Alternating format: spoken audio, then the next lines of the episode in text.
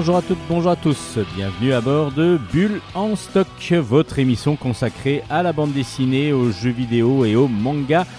C'est Steven Bescon au micro et nous sommes ensemble pour plus d'une heure afin de vous présenter des univers graphiques que nous adorons découvrir et surtout partager avec vous, avec le plus grand nombre, je l'espère.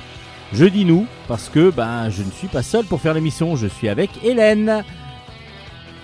Ah bah non, aujourd'hui Hélène n'est pas là dans le studio.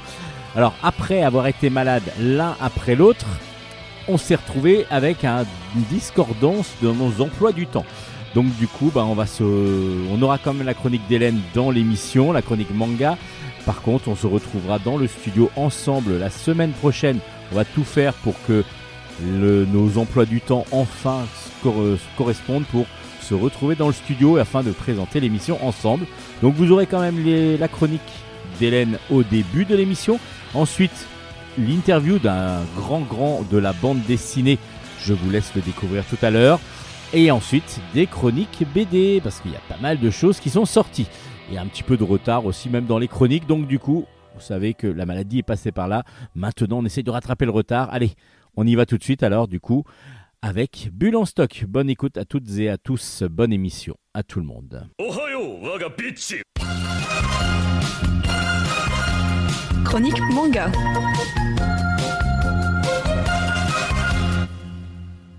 Bonjour à toutes et à tous et bienvenue dans la chronique manga de Bulle en stock. J'espère que vous allez bien. C'est Hélène au micro qui arrive cette semaine avec trois séries et j'ai oui j'ai repris euh, le rythme de trois parce que j'ai eu beaucoup de lectures ces derniers temps et de ce fait j'ai beaucoup de choses à vous présenter sans attendre. J'arrive avec la première série de cette semaine dont je vous ai déjà parlé il y a longtemps qui s'appelle The Red Rat in Hollywood. Akagari en japonais. C'est aux éditions Vega, c'est écrit par Osamu Yamamoto. Et nous en sommes actuellement au tome 8. Le tome 9 sortira pendant l'été 2022. Alors, pour rappel, euh, The Red Red in Hollywood se déroule, disons, à peu près à partir de la fin des années 40 et là, actuellement, nous en sommes bah, en plein milieu des années 60, puisque Kennedy, dans le tome 8, vient d'être élu président de la République américaine. Euh, je vous remets le contexte. Nous suivons des cinéastes qui sont poursuivis par le FBI pour activité anti-américaine entre guillemets. Euh, nous étions en plein en fait dans la chasse aux sorcières contre les communistes à l'époque, euh, donc à cette époque-là aux États-Unis. Et, tous ces cinéastes, donc considérés comme communistes, ou en tout cas de gauche, enfin bref, qui sont en tout cas impliqués politiquement sans être républicains, sont poursuivis par le FBI et on leur demande de cesser leur activité. Il y a eu des tas et des tas de procès, et c'est pour ça donc que ça s'appelle The Red Rat in Hollywood. Ce sont donc les rats rouges à Hollywood, les rats communistes infiltrés au sein d'Hollywood. Je vais pas m'éterniser sur ce manga-là parce que tout simplement c'est un sujet que j'ai dans lequel j'ai du mal à rentrer parce que je ne suis pas le public visé. Ce n'est pas un sujet qui me, qui me passionne, qui m'intéresse énormément. De ce fait, j'ai beaucoup de mal à rentrer dedans. Il n'empêche que dans ce dernier tome, le tome 8, comme je vous ai dit, ça se passe donc à l'époque cette fois-ci de Kennedy, et il est énormément question notamment de la relation entre Kennedy et Marilyn Monroe. Et euh, on nous parle aussi de euh, James Dean, etc. Enfin, je commence à avoir un peu plus de repères dans ce tome 8 que dans les précédents, où alors là, je n'y connaissais absolument rien sur le cinéma, cinéma américain des années 50. Je suis une bille atomique.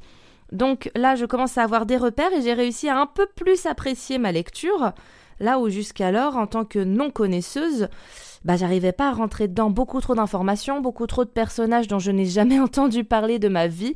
Et de ce fait, j'ai, bah, je n'ai pas su apprécier à sa juste valeur cette œuvre. Je conseille vivement ce manga aux cinéphiles, euh, cinéphiles américains, entre guillemets enfin un cinéphile de cinéma américain, je vais réussir à le dire correctement. Bref, vous m'aurez compris, deux personnes qui adorent le cinéma américain des années 50-60, ou alors tout simplement la politique américaine aussi dans cette même période-là, euh, vous êtes sûr de euh, faire euh, des heureux parce que c'est c'est romancé bien entendu, mais c'est quand même super bien raconté. Euh, super bien expliqué, très didactique, je pense, quand on a déjà des bases. Euh, moi, comme j'en avais aucune, euh, j'ai appris plein de choses, peut-être trop de choses justement pour mon cerveau de profane, disons, sur à ce sujet. Mais si, si vous êtes quelqu'un qui s'intéresse au cinéma américain et surtout au cinéma américain du XXe siècle, ce manga est fait pour vous. Donc je vous euh, rappelle les références, c'est The Red Rat in Hollywood et le tome 8 est le dernier à être paru aux éditions Vega.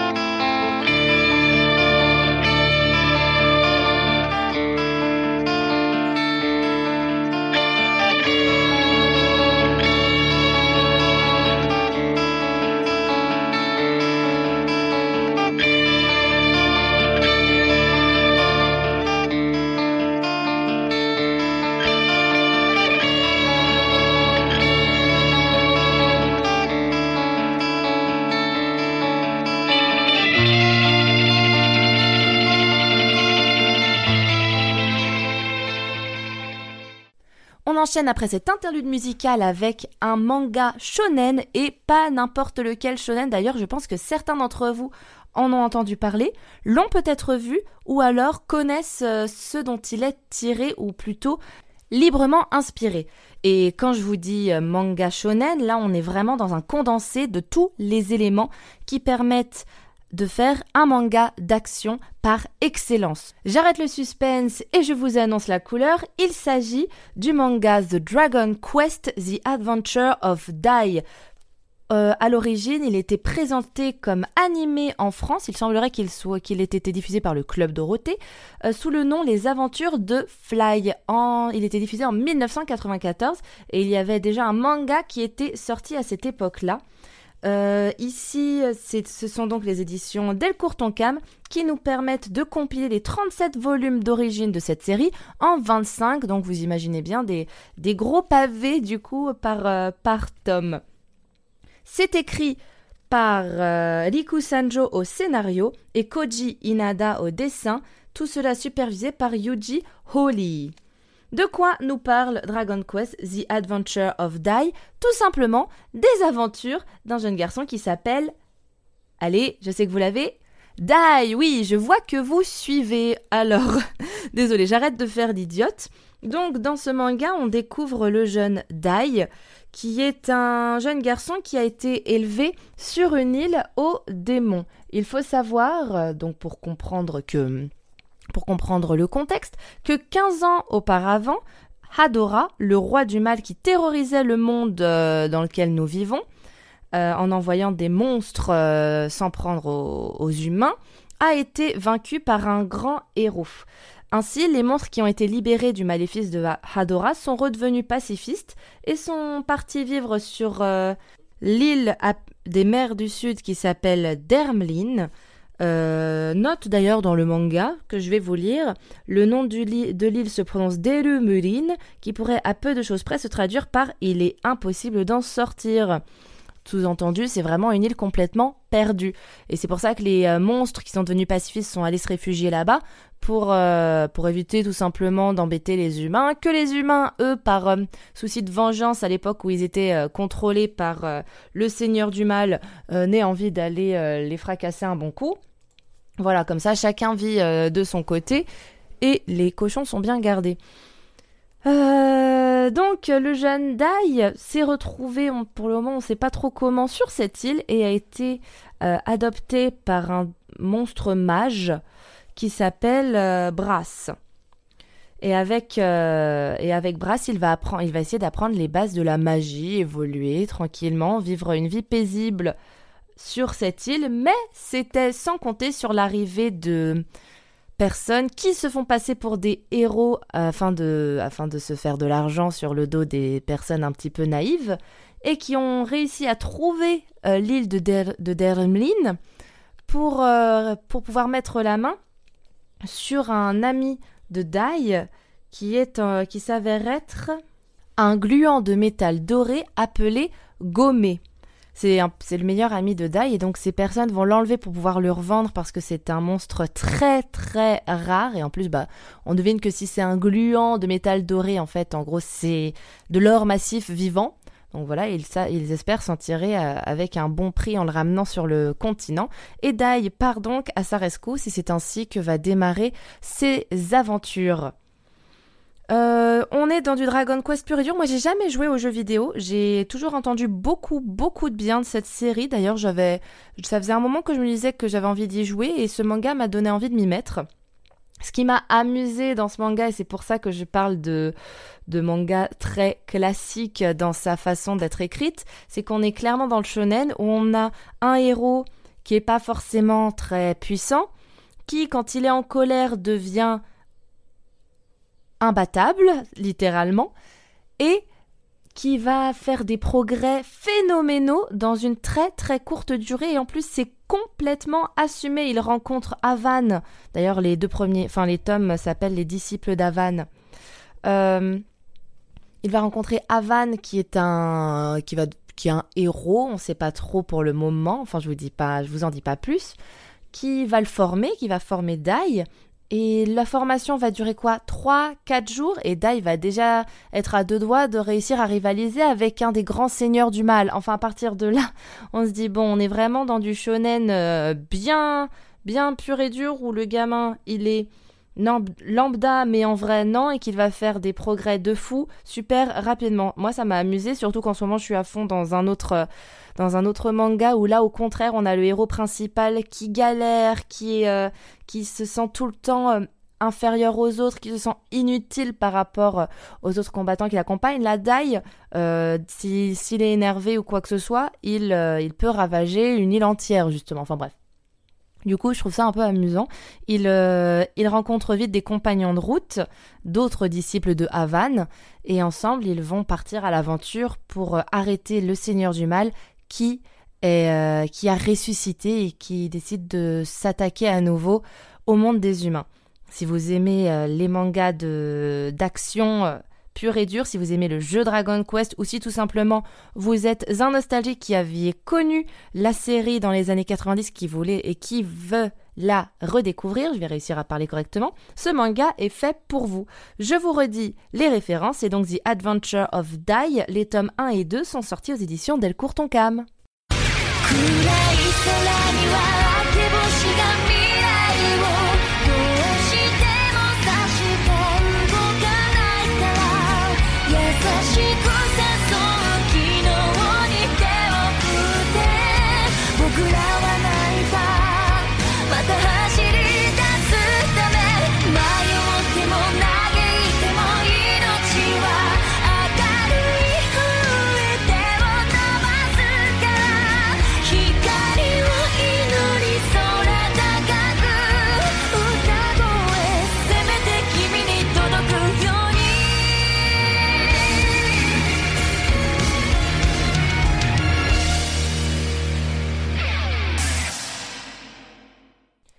Temps pour nous de terminer cette chronique manga avec euh, mon dernier ouvrage de la journée qui s'appelle 86.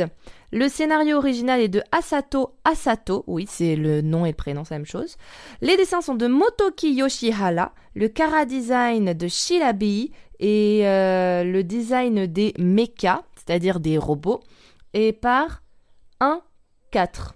Ou alors si on veut se la jouer aux inconnus, I IV. Voilà. C'est donc aux éditions Delcourt Cam dans la collection Shonen. Pour le moment, seul le tome 1 est sorti en France et il y a actuellement 3 tomes au Japon. C'est une série qui est encore en cours. Ce manga met en scène une guerre impliquant la République de San Magnolia d'un côté et l'Empire de Giad de l'autre côté.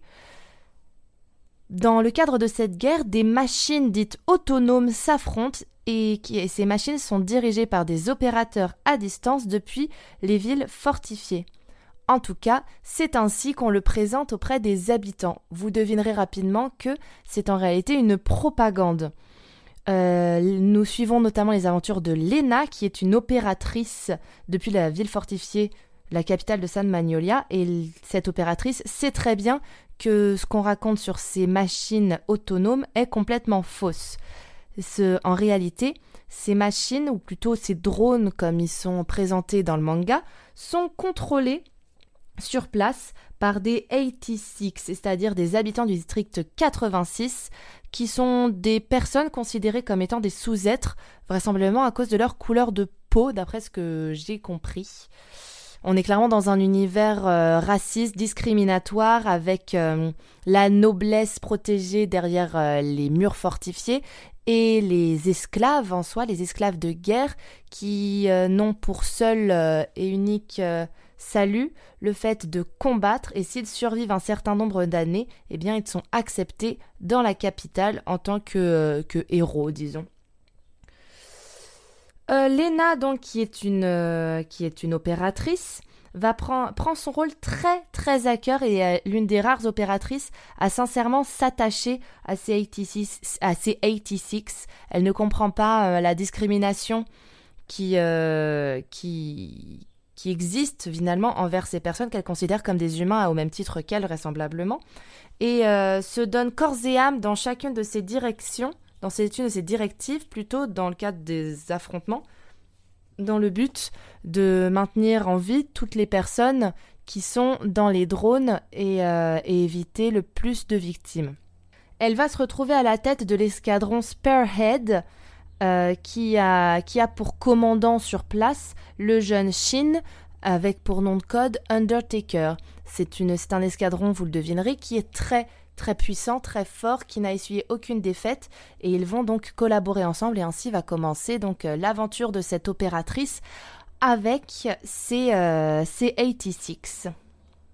Pour le moment, ce tome 1 est une mise en place euh, de la situation. On découvre comment les protagonistes, donc Shin et Lena, vont se rencontrer et commencer à travailler ensemble. Mais il n'y a pas encore il n'y a pas encore d'investigation précise en dehors des conflits de guerre et à mon avis, ça va avoir lieu. Il va forcément y avoir d'autres choses qui vont se dérouler euh, afin de mettre un terme certainement à la discrimination euh, raciale envers les 86. Sinon, je ne vois pas bien pourquoi l'auteur aurait choisi cette euh, disposition, cette mise en situation pour les personnages. En tout cas, je suis très curieuse de voir comment l'histoire va évoluer. Les, dessins en plus sont vraiment très beaux. J'ai eu tendance parfois à m'emmêler les pinceaux dans les scènes de, combat, mais parce qu'il y a beaucoup d'informations, justement parce que c'est très très bien. Enfin, en fait, c'est très bien dessiné. Du coup, c'est très détaillé, mais c'est vrai que sur une planche de manga, bah, les yeux se perdent un petit peu. Mais ça, c'est un, euh, c'est un choix certainement aussi euh, de, des auteurs. Il n'empêche que j'ai appris là euh, récemment qu'un animé existait pour ce manga. Et je pense que je vais me faire un plaisir de regarder l'animé qui m'aidera en plus certainement à mieux comprendre certains éléments que j'ai peut-être mal interprétés dans ma lecture justement à cause d'un surplus d'informations dans le cadre des combats. en tout cas, je vous conseille vivement ce, ce manga qui est lui aussi un shonen, un peu plus adulte que The Adventure of Dai, je dirais. On est dans un, on est dans un contexte qui n'a rien à voir, un contexte de guerre, un contexte beaucoup plus euh, moderne, disons. Et personnellement, je suis très curieuse de voir comment vont évoluer les personnages. Je vous le conseille vivement. Donc ça s'appelle 86 et c'est aux éditions Delcourt Toncam. C'est ainsi que s'achève ma chronique radio. J'espère qu'elle vous a plu.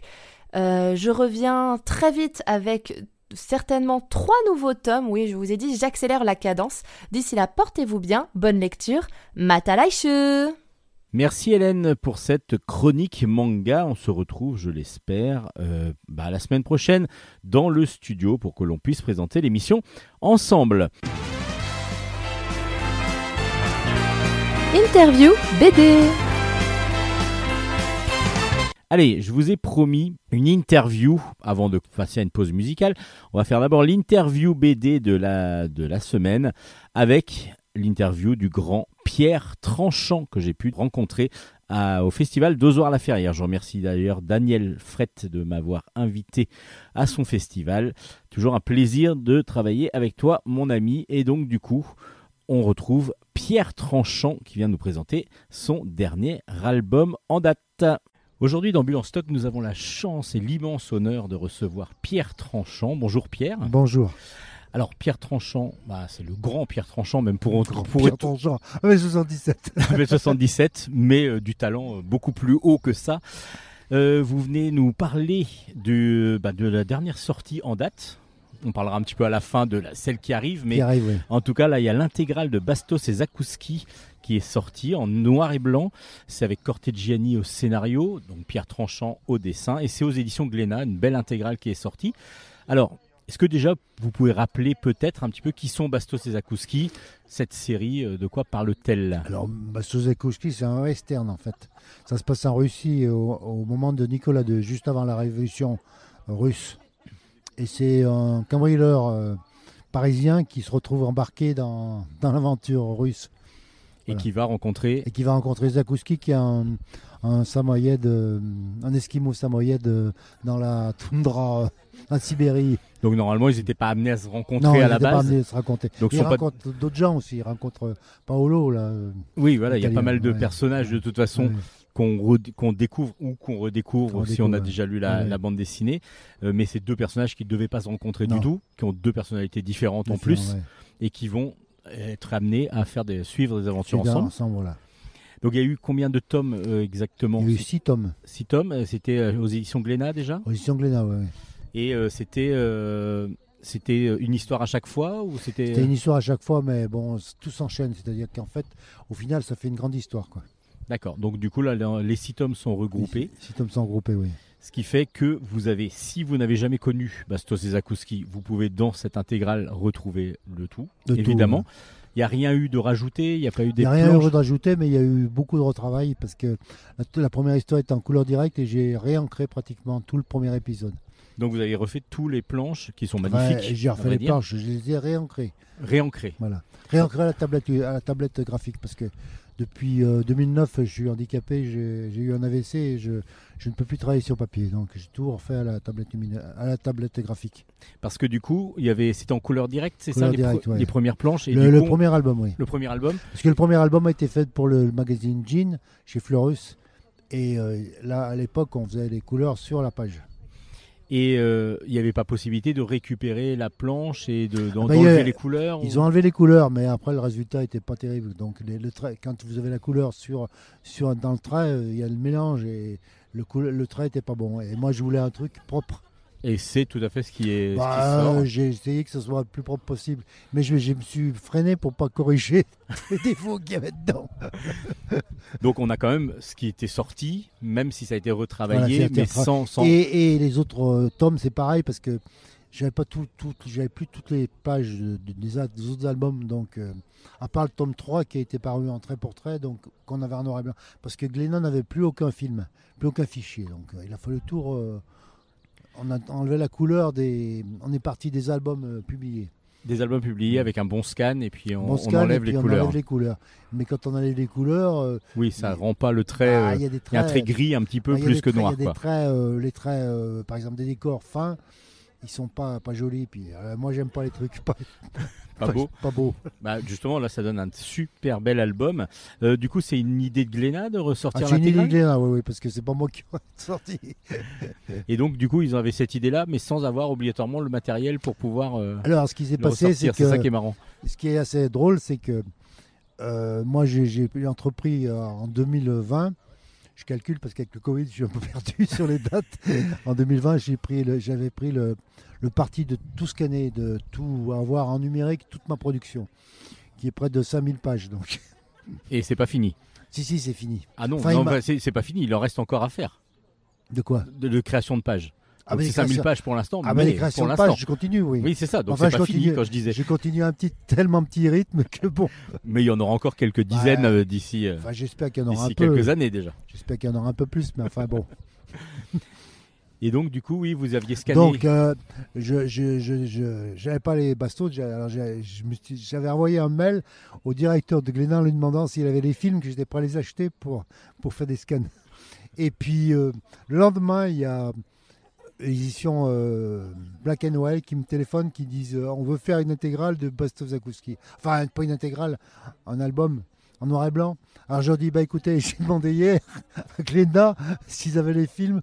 J'ai pas de réponse. Le lendemain, un directeur de collection de chez Glénat m'appelle alors qu'il n'a pas eu du tout de contact avec le, le directeur de chez Glénat en me disant on veut faire une intégrale en deux jours. Donc euh, deux intégrales qui auraient pu, enfin, Enfin, deux, deux- deux, deux, deux Bastos Zakowski, le retour de Bastos Et alors, Zakowski. bah, je lui dis oui, le problème c'est que j'ai pas tout, j'ai plus tous les, je dis, Tous les scans, j'ai- ouais. j'ai plus tous les scans et puis j'ai pas toutes les pages. Alors, il me dit mais ça fait rien, on a un, un graphiste qui enlève la couleur et ça donne des résultats pas mal. Et il m'a envoyé des, des exemples. Bon, c'est vrai qu'il y a des trucs qui étaient pas mal, mais pas, pas sur toutes les pages. Donc. Et je lui dis le problème c'est le tome 1 qui est en couleur directe. De toute façon là, il y a, y a pas, on pourra pas, enlever- enfin ça, ça sera pas beau quoi. Et donc d'où le retravail qui a duré pas mal de temps, a duré j'imagine. 4 mois. 4 mois quand même. Bon, pour avoir un super beau résultat parce Voilà, que l'ensemble est vraiment magnifique. Euh, c'est un, un beau a- bébé. Il y a des gens euh, qui m'ont dit on aurait pu faire en niveau de gris, mais un niveau de gris ça me plaisait pas. C'était pas. Non, là ça rend plus le trait, euh, le trait. Et puis de toute façon vous l'avez refait donc à votre Mm. trait aussi. Donc euh, du coup, euh, ouais. Donc du coup Bastos Zakowski, ça c'est la grosse grosse euh, sortie euh, du moment. Euh, mais il y en a une qui arrive aussi Ah, Il y en a une qui arrive et ça c'est une nouveauté. C'est le tome 2 des profs refont l'histoire. Parce qu'il faut savoir que pour ceux qui ne le savent pas, Pierre Tranchant, c'est aussi Pika. Voilà, c'est ça. Donc c'est euh, son nom de, de scène chez Bambou, ou donc le créateur des profs que avec Eroc. c'est pas mon nom, mon- que mon nom de scène chez Bambou parce que j'ai fait des albums chez, chez Casterman sous ce nom-là. C'est- C'est qu'en 97, je me suis retrouvé sans boulot. D'accord. Et euh, sans boulot, ça voulait, les, éditeurs disaient euh, Pierre Tranchant ne vendra jamais un album. Je me suis Euh, bien vengé depuis. Oui, c'est clair. Mais c'est pas bon, euh, Bast. Enfin, mon nom on vendait pas. Enfin, ce que je faisais vendait pas. Donc, je me suis dit, il faut changer de, de, sys- de de stratégie. système, de stratégie. Je vais me cacher des libraires. Je vais prendre un pseudo. Alors, j'ai pris le nom de ma mère, je l'ai coupé en deux. D'accord. Et du coup, ça fonctionne. Et du, du coup, enfin, ça fonctionne parce que j'ai changé aussi de thème, de, de scénario, de. Oui, voilà. Donc euh, il y, a, y a pas mal de choses qui ont changé, mais en tout cas, les profs, c'est un gros un succès, gros trait au sud. très gros succès, et Ouais. qui donc continue. Alors, après votre accident, vous aviez continué un petit peu la série, mais il y a eu. Ah, J'ai un- quand même fait quatre albums. Vous avez fait quatre albums. Avec, avec euh, des encreurs, mais. euh, C'est ça, il y avait Simon Léturgie qui avait fait l'ancrage sur la fin, je crois, ouais. qui a donc repris lui la série Alors après, principale. après le 17, euh, j'ai posé, la- j'ai, j'ai passé la main parce que je sentais que je tenais pas le rythme d'un album par an. Donc euh, ce qui est là, nécessaire pour une série comme Ce les profs. ce qui est nécessaire plupart du pour, temps. pour n'importe quelle série aujourd'hui, avec toutes les sorties qu'il y a, s'il n'y a pas de s'il a pas de de régularité. euh, régularité, euh, les, les albums, la série s'effondre. Et, et Bambou a besoin encore de, profs pour pour vivre. et pour relancer d'autres choses aussi à côté. d'autres choses parce que euh, pendant des années, moi, j'ai vécu grâce à des Bourgeons, des Julliards, des Huarzo qui vendaient que moi, je vendais pas. C'est ça, ça Et, le, euh, le système de la bande dessinée, c'est ça. C'est. C'est que les plus gros vendeurs permettent de faire Voilà. sortir des, des, des Des- auteurs moins, Voilà. moins vendeurs Donc, en- euh, à la base. C'était mon tour à oui, l'ascenseur. Voilà, bah, ça fonctionne en tout cas. Et donc, euh, on a, après, la, après le 17e, donc c'est euh, Simon Léturgie qui a repris le Voilà. dessin. euh, avec Eroc au scénario. Après, il y a Sty qui est arrivé sur les scénarios avec Eroc. Et là, euh, il y a le retour de Les profs refont l'histoire. Mais là, quand on regarde le, le titre de l'album, il n'y a pas Eroc dedans. Non, parce que Gilles ne voulait- ne- ne- a dit je, je, je ne sens pas je ne sens pas faire un tome 2 parce que j'ai épuisé les, les idées. Ce que je ne crois pas du tout. Mais enfin bon, il n'a pas envie de le faire. et bon. Et euh, Steve avait été chaud bouillant pour le faire, donc moi aussi. Donc, on Donc, voilà. parti. Donc du coup, il y a la suite de Les profs refont l'histoire, qui sont, on le rappelle, ce sont les profs que l'on connaît dans la série avec Boulard et ainsi de suite, mais dans différentes époques historiques, Différentes comme époques. si c'était euh, bah, des profs à la préhistoire et ainsi de suite, mais avec les mêmes personnages. C'est ça qui est drôle. alors, ça démarre avec les, les dinosaures. Les profs sont des dinosaures. Sur le deux- dans le deuxième dans le tome. deuxième. Après, je crois qu'il y a Charlemagne, il y a euh, Jeanne d'Arc, il y a les mousquetaires. Enfin, il y a plein de, plein de choses. Il y a plein de choses et puis évidemment bon, on reconnaît tous, Voilà. tous les personnages que vous avez créés donc dans les Voilà. profs et donc avec Sty euh, ça, ça a bien fonctionné Ça a euh, bien fonctionné et on est sur le 3 là. Mais enfin, déjà. J'ai fait 7 pages du 3. donc- Bah oui, donc comme quoi il y a des pages qui se font encore sur la production énorme que vous avez.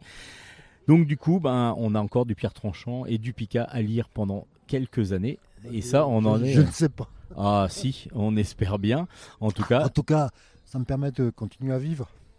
Oui, bah nous, ça nous permet surtout à nous de, de continuer à avoir du plaisir de lire. Parce que comme je suis handicapé, que j'ai qu'un bras, euh, je sais pas faire d'autres choses. Et vous avez eu peut-être de la chance que ce soit le bon bras qui, est, Ouais, ouais, bah oui, reste ah, valide. Bah oui, sinon euh, c'était foutu. Et nous aussi, on a eu de la chance. donc, on rappelle Bastos et Zakouski, qui est déjà sorti donc aux éditions Glénat, l'intégrale en noir et blanc. Les profs refont l'histoire qui sort chez Bambou là dans quelques jours. Là, on est au salon d'Ozor la Ferrière et on, bah, on fait l'interview Il en- sort, il sort 25. le 25 mai. Le il y a 25 aussi mai. un bel, un bel album euh, chez Bambou, noir et blanc sur les profs François 1. Ça, c'est qui est déjà sorti. Déjà sorti. On avait reçu euh, Eroc pour nous le Mmh, présenter. Et les profs refont l'histoire. Et il y avait aussi, c'était à peu près la même période que les 20 ans des profs, je crois. il y avait eu tout, tout, euh, pas mal d'albums collector et un petit peu, mais enfin collector qui sont encore disponibles. Donc du coup, vous pouvez encore aller les. J'aime bien cet album parce que Il est très très beau. euh, C'est un bébé. c'est un beau bébé et du coup, c'est vrai que les profs refont l'histoire en noir et blanc, pareil, mais un petit Mm. peu comme si vous aimiez, si vous aimez le trait pur euh, de, de Pierre Tranchant, c'est là-dedans que vous allez le retrouver. Que ce soit les profs refont l'histoire en noir et blanc, Bastos et Zakouski. En tout cas, c'est Voilà. euh, voilà. Pierre Tranchant, merci. Ça a Merci. été mais un grand grand honneur de vous avoir au micro. Bah, Merci. c'est vraiment une fierté pour moi d'avoir pu faire une merci, interview de vous. Ah si pour moi, si, bah, on est tellement euh, pour beaucoup euh, fans de votre de votre nostalgie, alors, il n'y a pas que la nostalgie parce qu'on a on- même les nouveautés, on apprend à Mm. les apprécier et, et on les apprécie toujours Mm. autant. Donc merci beaucoup d'avoir accepté l'invitation. Merci. Merci Pierre, au revoir. Au revoir. C'était donc l'interview de Pierre Tranchant qui venait nous présenter l'intégrale de Bastos et Zakouski, paru aux éditions Glénat sur un scénario de Cortegiani, euh, tout en noir et blanc. Un, ouvrage absolument magnifique. Si vous aimez la belle bande dessinée, la bonne bande dessinée, vous pouvez donc vous procurer cet album aux éditions Glénat. Allez, on passe maintenant à une pause musicale. Comme d'habitude, un artiste ou des artistes, si c'est un groupe, reprennent une chanson ou reprend une chanson euh, connue. Et donc, il faut trouver soit la chanson, soit l'artiste interprète original, soit l'interprète éventuellement de ce que vous entendez en- entre vos oreilles, si vous écoutez ça avec un casque, évidemment. Allez, c'est parti, à vous de jouer.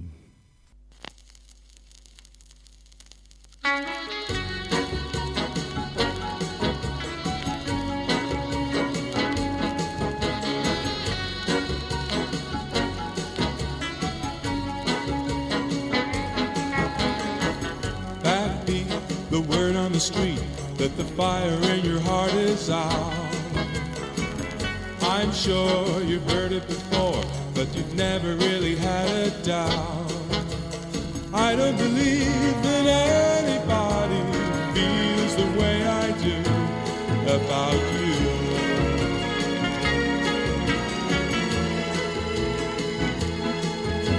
And all the roads that lead us there are winding. And all that light the way are blinding. There are many things that I would like to say to you, but I don't know how. And baby, Are you gonna be the one that saves me? And after you're my wonder wall.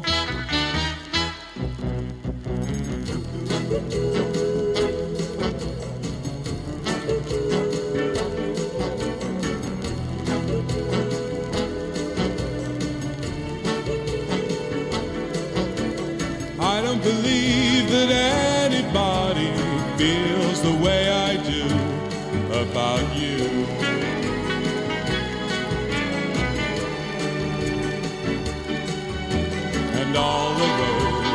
lead you there are winding.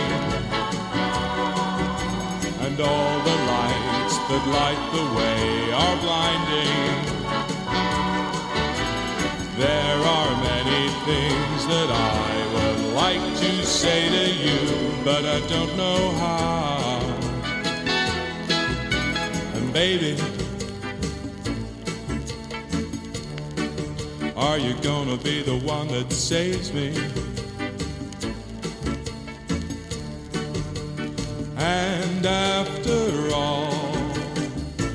My wonder wall.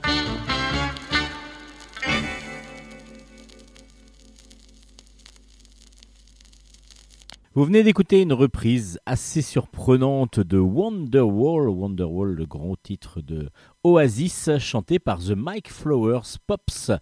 C'est très original, c'est assez doux et c'est plutôt agréable à écouter. Allez, on passe maintenant aux chroniques bande dessinée. Chronique bande dessinée. On commence ces chroniques BD avec euh, une nouvelle série qui s'appelle Les Bâtisseurs. Le tome 1 s'appelle Violet le Duc, l'homme qui ressuscita Notre-Dame. C'est par Salvia Rubio au scénario, Eduardo Ocaña au dessin et c'est aux éditions Delcourt dans la collection Histoire et Histoire. Donc chaque tome va nous parler d'un grand bâtisseur, de quelqu'un qui est un architecte qui a révolutionné ou qui a fait évoluer vraiment l'architecture et les monuments euh, dans, les, dans, dans, les siècles passés. Alors là, on va parler de euh, Viollet-le-Duc. Il faut savoir que c'est lui qui a donc restauré la cathédrale Notre-Dame de Paris. Euh, qui a brûlé en 2019. On s'en rappelle tous de ces images absolument horribles.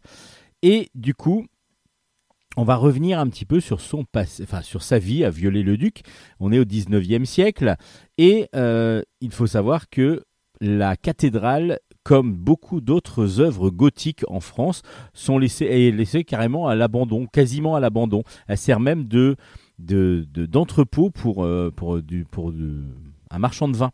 Donc euh, du coup, la cathédrale, vu que c'est de l'art gothique, est complètement mise au rebut. Parce qu'il faut savoir que moment de la restauration, euh, les académies méprisaient l'architecture gothique, l'art des barbares moyenâgeux, comme il disait, et donc euh, il, y a, il laissait un petit peu à l'abandon en se disant, bah voilà, on va faire autre chose de beaucoup mieux, voire détruire certains, de, certains, certains ouvrages, certaines, certaines pièces comme ça à travers la France. Et c'est ce qui arrive. Mais il y a Prosper Mérimée, qui est un fonctionnaire et qui est évidemment un grand écrivain aussi, qui est ami avec Viollet-le-Duc, en tout cas, et qui le rencontre. Viollet-le-Duc, lui, n'a aucune euh, formation d'académie, justement, mais il est passionné par l'art gothique et il va dessiner régulièrement des, ouvrages, enfin des, monuments gothiques à travers la France. Et euh, Prosper Mérimée va demander à Viollet-le-Duc de restaurer des monuments gothiques afin de pouvoir les remettre en état et, de pouvoir donc les réutiliser. C'est ce qu'il va faire dans toute la France, comme euh, de Vézelay à Carcassonne par exemple. Et puis un jour, on lui demande de faire, bah, de restaurer cette grande œuvre qui est en plein milieu de Paris, donc la Notre-Dame de Paris. Et c'est ce qu'il va faire. Il va donc petit à petit remettre à jour avec les plans initiaux, avec les mêmes, euh, rosaces, avec les mêmes euh, vitraux. Euh, tout ça, il va remettre à jour, ça va prendre des années, et il va être aidé par cela par Jean-Baptiste Antoine Lassus, qui lui est un petit peu passé plus inaperçu, en tout cas il n'est plus resté autant que Viollet-le-Duc dans les livres d'histoire.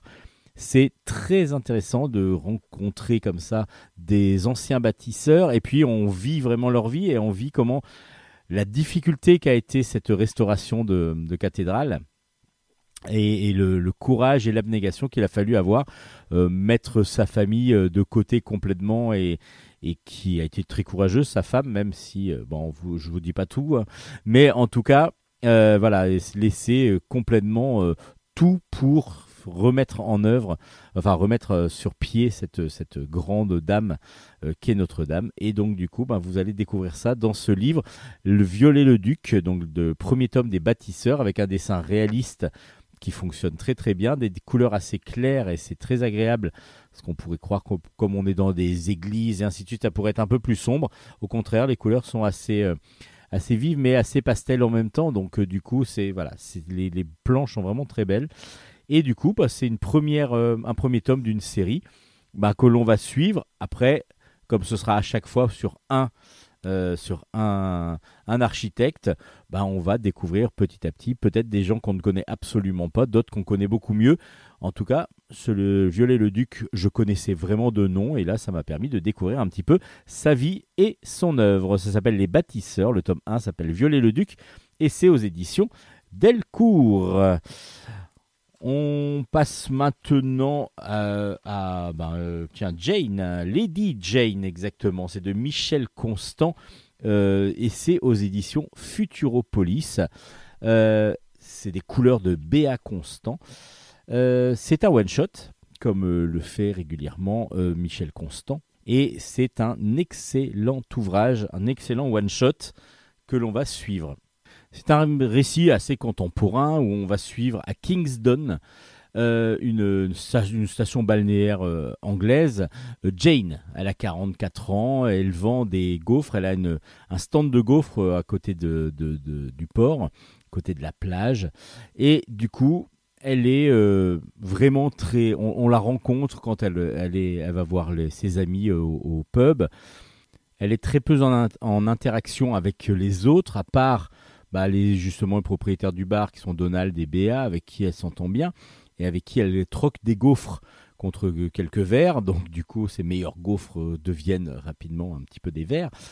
Et puis un jour, elle va euh, engager Emma, qui a 18 ans, qui est, qui est la fille de Béa, et qui est en rupture, qui est en, désaccord avec sa mère. Et donc du coup, ben, pour sauvegarder un petit peu cette famille, euh, Jane va accepter de, euh, de, de, de, de prendre Emma pour lui expliquer comment faire des gaufres, pour qu'elle puisse aussi prendre le relais de temps en temps quand elle a besoin de faire euh, d'autres choses que de faire des gaufres.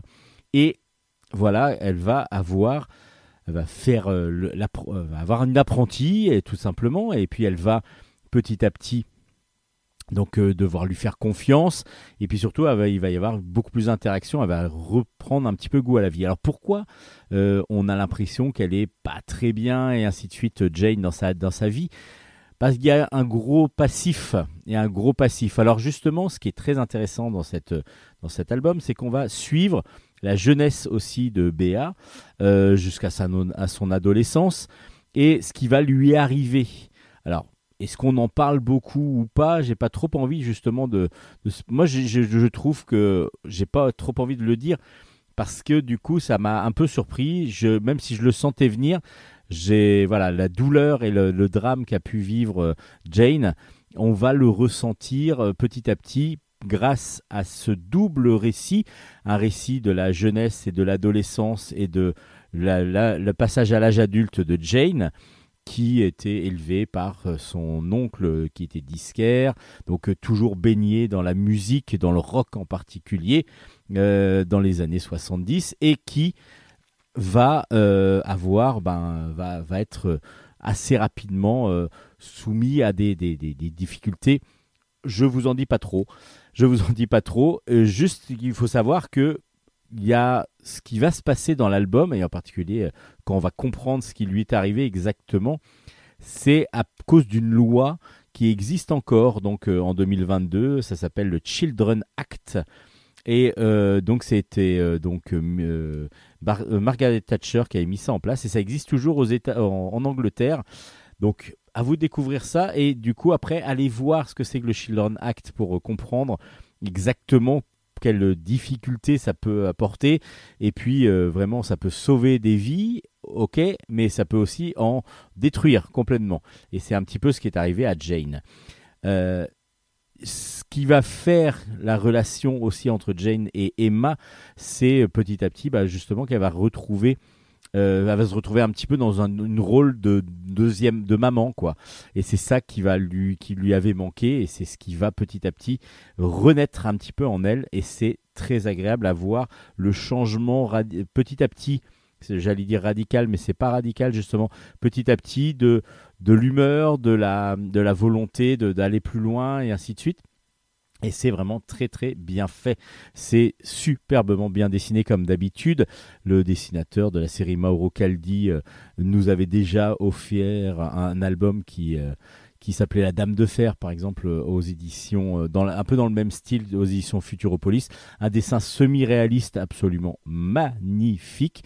Dessin ligne claire, un petit peu, euh, vraiment d'une précision, d'une finesse, d'une élégance extrême. Les couleurs sont sublimes. Et du coup, ben, l'album est vraiment excellent. Et puis, montre des, des difficultés. Ben, voilà, c'est humain. C'est très, très humain. Et je trouve ça absolument merveilleux. Donc c'est un excellent album, encore une fois, euh, de, Michel Constant aux éditions Futuropolis. Je trouve que tous les one-shots qu'il fait là depuis quelques années aux éditions Futuropolis sont vraiment excellents. Ça s'appelle Lady Jane aux éditions Futuropolis. C'est une grosse recommandation de Bulle en stock.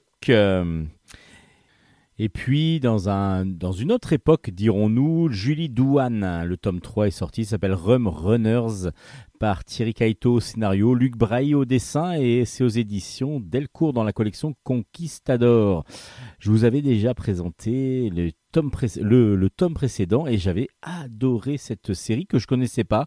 J'avais raté le premier tome, et du coup, j'ai rattrapé grâce au deuxième.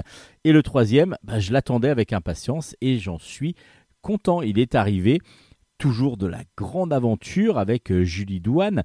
C'est une jeune fille, euh, une femme, une jeune femme qui a euh, récupéré le bar de, sa, de son père après, après sa mort, après qu'il ait même été assassiné. mais il faut savoir qu'on est en pleine période de prohibition. Et donc du coup, Julie, elle doit faire preuve de pas mal de, de, difficultés, évidemment, affronter des difficultés, mais surtout, elle a une grande chance avec elle, c'est que la distillerie dans laquelle elle fait faire de l'alcool, ou en tout cas elle fait de l'alcool, c'est la meilleure de, de, de, de, l'époque et surtout du coin. Et donc, bah, son whisky c'est le meilleur, donc tout le monde veut en avoir, mais eh, bah, ça enlève, ça, ça porte des jalousies énormément. Donc évidemment, il va y avoir pas mal de grabuges, il va y avoir des réseaux mafieux qui vont essayer de la tuer. Euh, voilà, vous avez compris que la grande aventure est là. Et dans ce troisième tome, là, elle veut avancer un petit peu plus loin dans son trafic, dans son saloon. Euh, Julie va avoir l'opportunité de vendre du rhum grâce à un contrebandier qui s'appelle Dorian McCall. Et ils vont donc aller en Haïti pour euh, essayer de, trouver, donc faire commerce avec une romerie euh, qui va donc ensuite, ils, achèteraient là-bas le rhum et ensuite traverser les eaux du, de Caraïbes. Mais c'est pas si évident que ça. C'est pas si évident que ça. Surtout que bah il y a toujours des gens qui veulent lui mettre des bâtons dans les roues. Alors est-ce que elle arrivera à vendre du rhum si facilement que ça? C'est ce que vous découvrirez en lisant donc cet album euh, très très euh, bien fait comme les autres, avec beaucoup de dynamisme, avec beaucoup d'aventure. Donc du coup, ça se lit d'une traite. On, est vraiment pris dedans. Surtout que le personnage est tout de suite sympathique. On rentre tout de suite en empathie avec elle. Et pourtant, elle fait quand même de la contrebande. Donc, euh, du coup, c'est quand même un personnage sympathique qui nous est rendu sympathique. Mais il est vrai qu'il y a beaucoup de gens qui lui en veulent, qu'il y a beaucoup de gens qui veulent la tuer, même si elle est protégée par des amis et des amoureux qu'elle a plusieurs, plusieurs.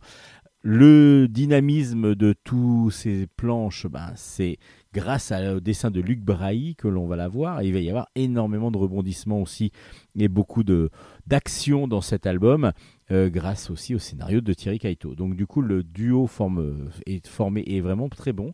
Euh, le dessin semi-réaliste très dynamique fonctionne à merveille.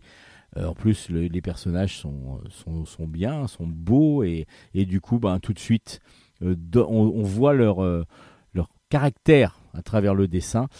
Et puis, le scénario, comme je vous disais, ben, c'est une vraie, vraie, un vrai récit d'aventure comme on les aime qui pourrait être mis en série, qui pourrait être mis, mis en film, ben, tellement il y a plein de choses qui sont qui sont deux à l'intérieur. Il va y avoir des moments un peu plus romantiques, hein, des moments un peu plus euh, dynamiques de trahison et ainsi de suite, de tuerie, de, poursuite sur les mers. En tout cas, c'est une excellente série. Ça s'appelle Julie Douane. Le tome 3 est sorti aux éditions Delcourt. Je vous avais recommandé le premier tome, euh, le premier tome, oui, tout à fait, euh, deuxième tome. enfin les, le- les deux premiers tomes du coup. Et bah, je vous conseille le troisième. Vous allez vraiment adorer.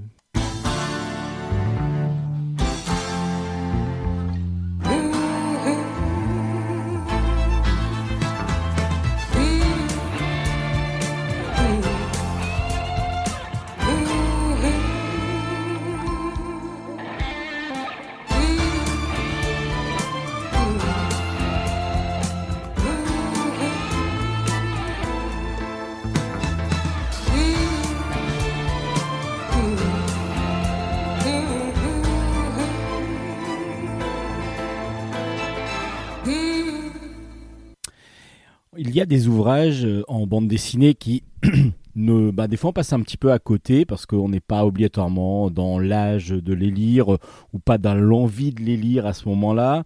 Et puis, euh, bah, petit à petit, qui sont, ont marqué, ont marqué et sont restés assez gravés dans toute l'histoire de la bande dessinée. Il y a des fois donc des rééditions qui tombent très bien pour pouvoir découvrir l'œuvre et pour pouvoir savoir bah, justement si ça nous intéresse ou pas. Et c'est le cas de Journal. Journal, c'est euh, le journal euh, de, Fabrice No. Euh, donc il y a le tome 1 et 2 qui sont réédités dans une nouvelle édition aux éditions Delcourt. Alors c'est un volume où il y a le journal 1-2, les deux journaux sont ensemble. Il y a le journal 3 qui sort aussi. Euh, lui, c'est un pavé énorme. Alors le journal 1 et 2, euh, c'est de février 1992 à décembre 1993, donc aux éditions Delcourt. Et puis le journal 3, c'est de décembre 1993 à août 1995. Et là, ben, du coup, on va suivre la vie, c'est toujours aux éditions Delcourt, bien sûr, de Fabrice No, et on va vivre, on va suivre la vie de Fabrice, l'auteur. Euh, c'est, on va rentrer dans son intimité totalement. On va découvrir ses joies, ses peines, ses peines de cœur, ses espoirs, ses difficultés à pouvoir s'en sortir, euh, ses difficultés relationnelles, ses difficultés professionnelles. Vraiment, on est dans l'intimité totale de l'auteur sur ces différentes périodes. Dans la première période, donc dans le premier livre, il euh, commence, il sort des, des beaux-arts et il commence à trouver des petits boulots comme euh, euh, dessiner, peindre pour une église locale. Et là, il va tomber amoureux de son premier grand amour, en tout cas peut-être une relation dans un sens unilatéral. Donc il tombe amoureux de Stéphane et donc ça va être un amour à sens unique. Mais il va aussi nous expliquer dans, cette, dans ce journal, dans ce première partie de journal, euh, comment on fait, euh, comment faisait-il pour, euh, pour aller rencontrer des hommes dans les parcs pour pouvoir avoir des relations juste, juste d'un soir, les codifications qu'il y a dans les bars gays et ainsi de suite. On va tout, tout découvrir de son côté donc intime, sexuel même, euh, et relations amoureuses, mais aussi tout ce qui est artistique, les difficultés à pouvoir s'en sortir, à se retrouver indépendant, mais du coup aussi dépendant d'un de tout un travail artistique, de, de propositions artistiques. Et ce qui est vraiment très bien fait, c'est que justement, bah, on est au cœur même de, sa vie et on ressent euh, de manière très poétique par moment, de manière plus violente par moment aussi, tout ce qui est en particulier les, ces déceptions et ces douleurs. On va vraiment les recevoir en pleine figure. Le dessin réaliste, évidemment, apporte énormément à ce sentiment-là. Euh, on a l'impression de rentrer dans l'intimité euh, et d'être avec Fabrice lorsque lorsqu'il raconte son, sa vie, lorsqu'il raconte ses histoires. Et puis, ben, on est peiné quand ça va pas pour lui et que on a envie de, de lui de le consoler quasiment en lui disant, ben voilà, j'espère que le prochain ce sera le bon. Et puis, ben, tout ça, c'est vraiment impressionnant à lire. Et je comprends pourquoi il y a toujours eu cette euh, exaltation autour de ces, ouvrages que l'on retrouve donc du coup ressortis chez Delcourt.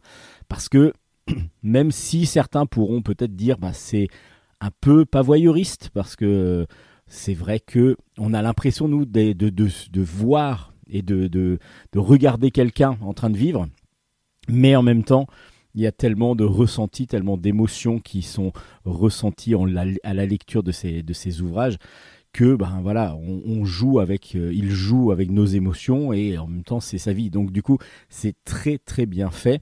Le dessin réaliste est absolument magnifique, un dessin tout en noir et blanc euh, avec beaucoup de détails et euh, qui rend vraiment les, les ambiances, les, les, les sculptures, etc. que l'on peut retrouver qui sont absolument magnifiques. Des superbes planches. Et dans le troisième, donc le, qui le deuxième volume, parce que vous avez bien compris que le premier volume qui est sorti, c'était le, journal 1 et 2 en même temps.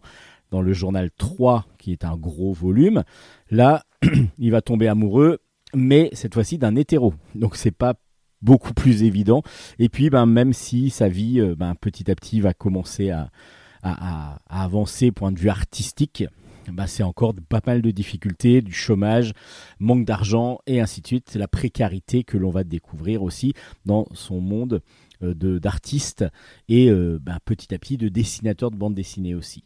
Alors les albums donc ressortent le 1, le 2 et le 3. Alors le 1 et le 2 euh, c'est sur un tome comme je vous ai dit, ça fait 200 pages pour le 1 et le 2. Le tome 3 424 pages Donc du coup, vous aurez beaucoup à découvrir si vous ne l'avez pas encore fait, comme moi je l'ai découvert, mais je me suis plongé dedans et je n'ai eu à aucun moment le regret de l'avoir fait et ni le désir d'arrêter. Je me suis, j'ai vraiment adoré ça. Et surtout, ce qu'on peut vous annoncer, c'est qu'il va y avoir un tome 4 qui est en, préparation et c'est pour ça que euh, du coup euh, le tome 1, 2 et 3 ressortent donc aux éditions Delcourt. J'en avais entendu parler, je n'avais jamais eu l'occasion de les lire. Et eh ben, c'est vraiment très très bien fait. C'est alors évidemment, c'est euh, c'est pas fait pour ceux qui aiment la grosse aventure et ainsi de suite. Là, on est vraiment dans le quotidien, dans l'humain. Mais justement, toute l'humanité qui ressort de ces albums sont vraiment à découvrir. Et euh, bah, tous ceux qui aiment les romans graphiques, euh, qui parlent beaucoup justement de personnes, de personnalités, bah, le journal, c'est vraiment une première, on va dire presque autobiographie, biographie qui est sortie sous forme de roman graphique à l'époque. Et donc c'est peut-être un des précurseurs en France de toute cette mouvance qui est maintenant et, de plus en plus présente. Journal 1 et 2 aux éditions Delcourt et journal 3 toujours aux éditions Delcourt, c'est de Fabrice No et c'est vraiment à découvrir. Une aventure là, mais une aventure très très humaine aussi. Pourquoi? Parce que dans Maroni, les gens du fleuve, paru aux éditions Futuropolis, on va retrouver beaucoup d'auteurs. beaucoup d'auteurs, Olivier Copin, Jean-Luc Cornette, Étienne Davodo, Joub, Emmanuel Lepage, Thierry euh, Martin, pardon, Aude Mermillot, Nicobi, Éric Sago, Terreur Graphique et Jean-Louis Tripp. Et tous ces auteurs-là sont partis sur le fleuve Maroni. Alors le fleuve Maroni, c'est un fleuve qui se trouve en Guyane. Et en fin de compte, ils ont créé, il a, il a été créé un, festival de bande dessinée là-bas euh, pour aller vers les peuples, les, gens qui et qui, euh, qui habitent dans, cette, aux abords du fleuve, sur les rives du fleuve, euh, du côté français car l'autre côté c'est le Suriname. Et euh, côté Suriname, c'est un peu plus violent parce qu'il y a surtout des orpailleurs, des chercheurs d'or euh, illicites, donc euh, qui font du trafic. Donc c'est beaucoup plus violent de ce côté-là, de l'autre côté du, fleuve Maroni. Et du coup, bah, toute la troupe d'auteurs dont je vous ai parlé, la dizaine d'auteurs qui sont partis, sont allés euh, donc suivre GG, un autre auteur euh, donc euh, de, de, bande dessinée, qui a créé là-bas un petit festival et surtout des rencontres avec des écoliers, des enfants des écoles du, du fleuve Maroni, donc qui suivent, alors qu'ils n'ont pas toujours les mêmes qui ne parlent pas français toujours, ils ont des dialectes et donc il va falloir les se faire comprendre.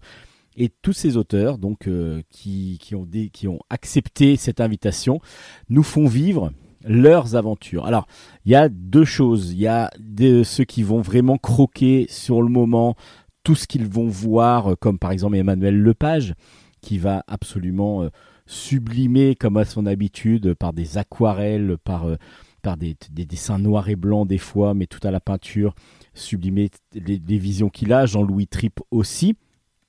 Et puis d'autres qui vont soit raconter des histoires réelles, donc deux personnes qui, qui, ont, qui vivent sur place, soit des histoires qui un, un petit peu inventées, mais qui pourraient très bien être de, des histoires racontées euh, par leur euh, par, par quelqu'un de qui, existe. Et puis on a le récit aussi bah, de leur aventure à eux, c'est-à-dire comment ils se dans se retrouvent dans différentes écoles, comment ils se retrouvent bah, sur des choses où des fois ils vont aller justement la nuit au Suriname pour pouvoir voir comment ça se passe. Euh, c'est assez, euh, c'est assez violent. Enfin, il y a, pas mal et surtout il y, y, en a qui ont peur, d'autres qui n'ont pas. Enfin, il y a vraiment plein de plein de choses, plein de choses différentes, style graphique différent aussi, mais qui s'harmonisent. J'ai trouvé vraiment très bien. Des fois, ce ce qu'on peut reprocher à des des albums collectifs, c'est que les les dessins bah, sont tellement différents les uns des autres, même s'il y a un thème en euh, général, des fois, on est un peu déçu par certaines histoires. Là, comme c'est vraiment une aventure qu'ils ont vécue ensemble, c'est pas chacun donne sa vision, mais de loin. Là, ils étaient ensemble et on sent qu'il y avait une proximité. On sent qu'il y avait une proximité avec les gens qui habitaient, qui habitent là-bas, en Guyane, et, euh, et ses auteurs. Et du coup, bah, cette proximité fait que, et cette aventure qu'ils ont vécue ensemble, fait qu'il y a une unité je trouve, dans les, dans, dans les récits. Et que du coup c'est très très agréable à suivre malgré le fait qu'il y ait des changements de, de, d'univers graphique. Mais mais mais mais comme je vous disais bah, quand on voit un Nicobi ou un Joub qui dessine des bonhommes un petit peu ronds mais pour c'est pour raconter leur aventure à eux. Et puis bah, Emmanuel Lepage ou euh, ou Aude Mermillot qui va faire des, des, des récits tout à la couleur, mais de personnalité, de femme en particulier. Voilà, il y a des côtés délicats qui rentrent en jeu en plus. C'est vraiment des styles graphiques, mais qui s'harmonisent très très bien. C'est vraiment très agréable à lire.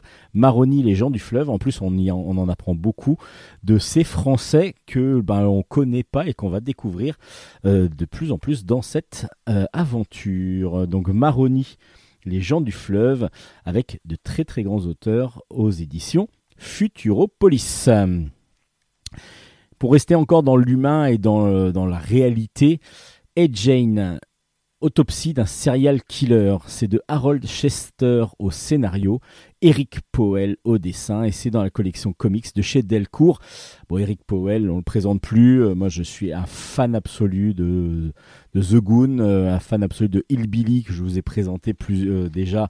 Je vous ai présenté les trois albums qui étaient sortis, et là, Ed Jane, euh, ben, on retrouve le style graphique de, de, de, comment, pardon, euh, de Eric Powell avec un dessin semi-réaliste euh, assez rond et assez qui donne beaucoup de volume grâce à ses colorations avec des encres de des, dégradés de gris et ainsi de suite. Les personnages qui font même un peu cartoon par moment. À part que là, bah, on est dans la réalité.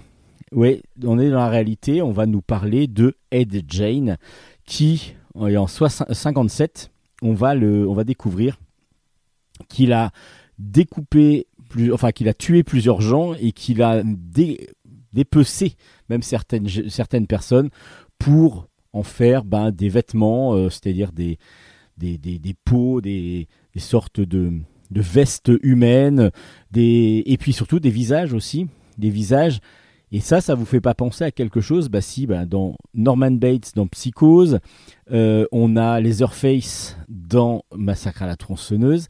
Tout ça, c'est à partir de cette histoire réelle, donc Ed Jane, qu'est arrivé un petit peu toute cette, euh, tous ces personnages qui ont une double personnalité, une personnalité très très violente d'un côté et en même temps très pudique de l'autre, très impressionnant et donc euh, un serial killer et Jane, bah, comment, il en est arrivé là? Bah, C'est ce qu'on va découvrir dans cet album qui est vraiment très très bien fait. On est pris dedans complètement. Euh, et Jane vit avec euh, son père, sa mère et son frère. À part que sa mère est une folle. Elle est vraiment folle. Elle veut que tout le monde soit vraiment parfait, que tout le monde suive les exemples de Dieu. Et évidemment, tout n'est que péché pour elle et elle va asséner tout ça à ses enfants. Il y a le grand frère de Aid qui lui n'est pas n'arrive pas à accrocher du tout à ce que dit sa mère. Aid par contre lui va tout suivre les préceptes que veut sa mère et la mort dramatique de sa mère, la mort de son père avant Et puis euh, tout ça va le chambouler complètement, va le rendre complètement zinzin.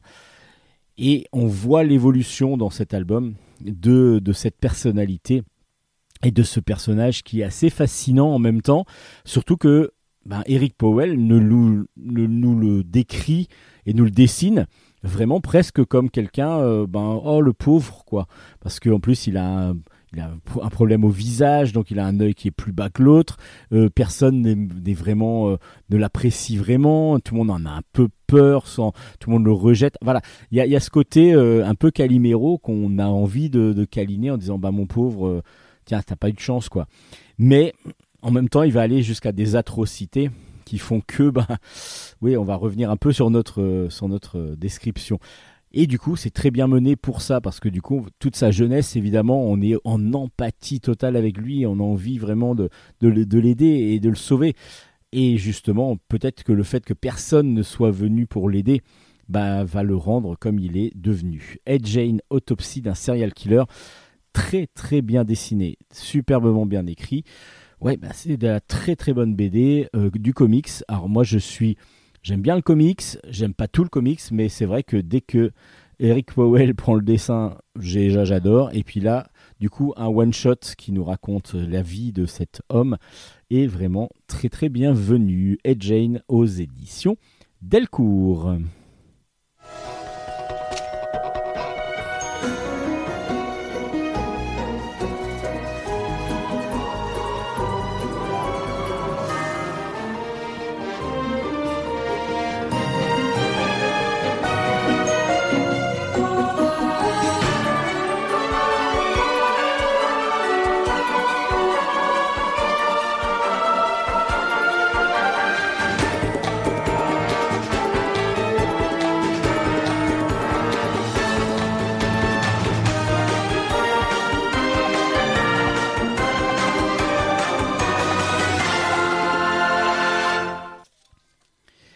Un gros coup de cœur de Bulle stock, euh, un gros coup de cœur de Bulle stock, bah, comme l'était aussi euh, euh, celui, celui d'avant, hein, donc le Ed Jane, c'est, et Maroni aussi, c'est Nettoyage à sec de Joris Mertens.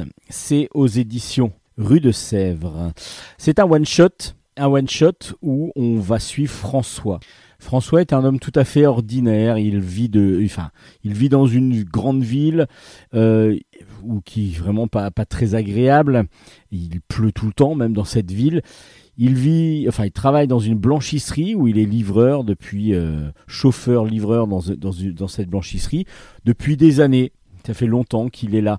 Et puis il a très peu de, communication avec d'autres. Euh, il y a quand même si cette marchande de journaux avec qui il discute régulièrement et avec qui même il, va aussi euh, boire des coups de temps en temps, qui elle élève seule sa fille apparemment. Euh, il est vraiment bah, un homme assez banal, assez simple. avec sans vraiment d'attache, un peu triste même, on le ressent comme ça dès le départ. Il arrive d'abord voir cette fameuse marchande de journaux et il joue son loto, son loto habituel. Ça fait plusieurs années qu'il joue toujours les mêmes numéros toutes les semaines et que pour l'instant bah, rien n'est sorti évidemment. Mais peut-être qu'un jour, un jour, ça va marcher. Après, on le voit arriver donc dans sa station, dans son, entreprise, et là, on lui met dans les pattes un apprenti. Et cet apprenti, bah, c'est le neveu du, grand grand patron. Donc il n'a pas vraiment le choix et vraiment il va se galérer avec lui. Alors la journée galère de toute façon, hein, il a plu, il pleut, il pleut tout le temps.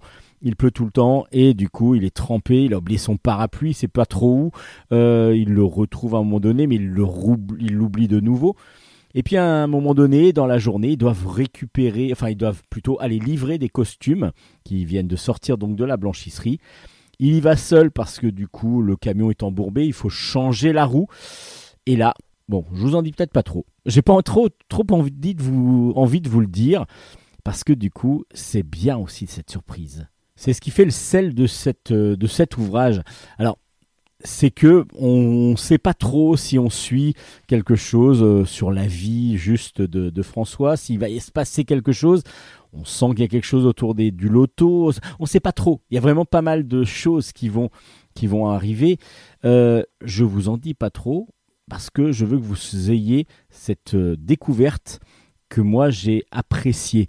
C'est-à-dire que c'est tellement bien fait qu'on on rentre dans la journée pourrie, on peut dire pourrie de François. On sent que voilà le fait qu'il pleuve tout le temps dans les dessins, on le retrouve tout le temps et on a cette impression de mouiller, de de, de sale, de, de voilà, de, de, de moite. On le ressent dans les dessins. C'est impressionnant.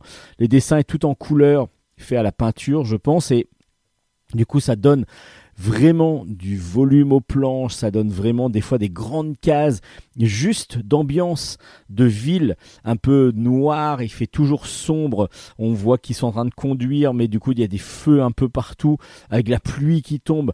Ouais, c'est les jours où on n'a pas envie de sortir, on est obligé d'aller euh, faire des courses, est obligé. Et là, ah, c'est un peu glauque. Le côté un peu glauque de l'hiver où il fait bien sombre, à, à 17h, il fait déjà sombre, il fait déjà nuit et puis on n'a pas encore fini sa journée de boulot et que du coup on est obligé de continuer à conduire et, il pleut tout le temps, on est trempé et quand on rentre dans le, dans, dans le véhicule on est trempé et donc du coup on n'est pas à l'aise. Enfin voilà, tout ça on le ressent et c'est impressionnant. C'est impressionnant et du coup bah, ça nous met tout de suite dans la, dans la vie de, de, François, le petit côté joyeux quand il, quand il voit la, la marchande de journaux, euh, parce que du coup, on sent qu'il y a une petite intimité entre eux, mais sans plus sans plus, et du coup, est-ce que c'est une amitié, etc. On se demande plein de choses. Je vous en dis pas trop, justement, pour que vous ayez cette découverte à faire, parce que vraiment, petit à petit, ça va enchaîner sans que ça monte vraiment non plus. Euh, il va pas y avoir des extraterrestres qui vont arriver, hein, je vous le dis tout de suite, mais on est dans un très bon polar, quelque chose, un thriller, quelque chose qui va monter crescendo avec surtout une ambiance qui est mise petit à petit par Joris Mertens qui est absolument génial, magnifique et vraiment très très appréciable. Ça s'appelle Nettoyage à sec. C'est une grosse recommandation de Bulle en stock. Euh, voilà, impressionnant de maîtrise, de, d'avancer dans l'histoire et qui va nous transporter jusqu'au bout. Impressionnant, impressionnant, impressionnant. Unfollow. Unfollow, c'est de Lucas Juliguer et c'est aux éditions Ankama. Alors là, au début, je me dis, mais je suis tombé dans quoi là dans cet album? Je commence à lire donc euh, cet album et je me dis, mais c'est n'importe quoi, je comprends rien du tout. Et en fin de compte, petit à petit, ça va, on va découvrir, on va découvrir en particulier Earthboy. Earthboy, c'est un gars qui euh, s'est écarté complètement de tout ce qui est vie, euh, on va dire sociale, et qui transmet à travers les réseaux sociaux, donc il va devenir une sorte d'icône des réseaux sociaux, il va transmettre juste ce qu'est la nature, ce qu'est la vie, ce qu'est la terre.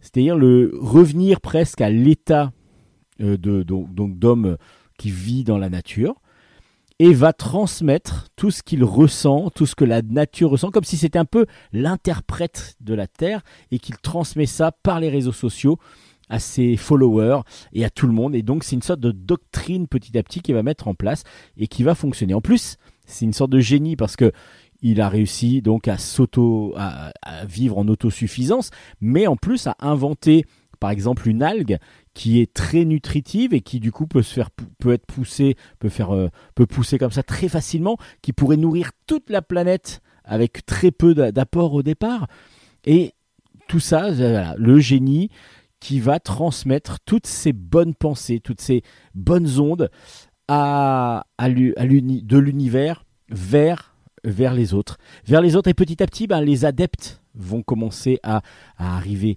Les adeptes vont commencer de plus en plus à s'intéresser à ce que fait ce fameux Earth Boy.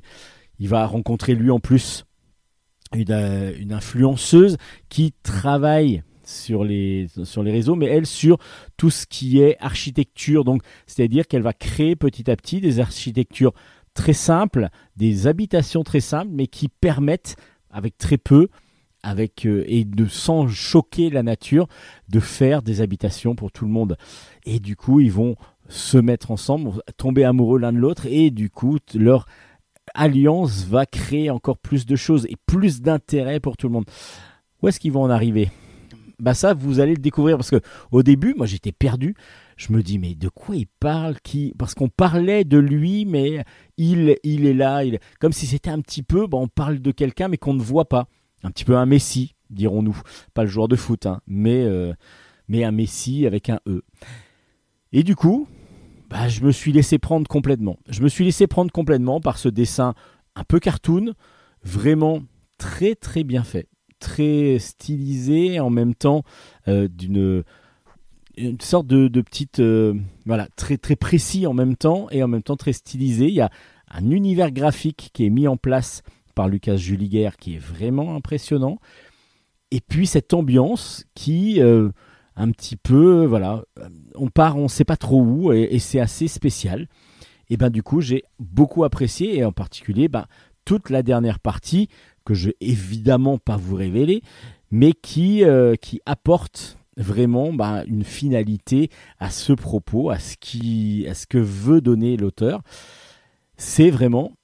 Alors, pour rentrer dedans, les premières pages, on se dit, ok, je comprends rien, j'arrête. Alors peut-être que c'est moi, hein, peut-être que je suis pas au niveau du livre, mais en fin de compte, quand j'ai commencé vraiment à accrocher au bout de la 4-5e page, là, je suis rentré dedans et je ne l'ai pas. Il a fallu que je le finisse d'un coup, malgré le fait que ça soit 170 pages. J'ai vraiment beaucoup apprécié cet album qui m'est paru être un petit peu une sorte d'ovni euh, dans, la face, dans la narration. Parce que la narration, du coup, comme je vous dis, on parle de il, mais on ne sait pas qui parle et on ne sait pas comment il parle. Comme si c'était une sorte de reportage, on ne sait pas trop. Et du coup, bah, le fait de ne pas comprendre qui parle et de qui, ça paraît un peu spécial au départ. Et puis petit à petit, on rentre complètement dans la narration. Et du coup, ben, le côté narratif est intéressant et très original. Le côté graphique est très original et la finalité est vraiment très bonne. Donc Unfollow, moi je vous le conseille, j'ai beaucoup apprécié. Et puis un autre album, alors c'est aux éditions Ankama, en fait Unfollow, hein, j'ai oublié de vous le dire peut-être.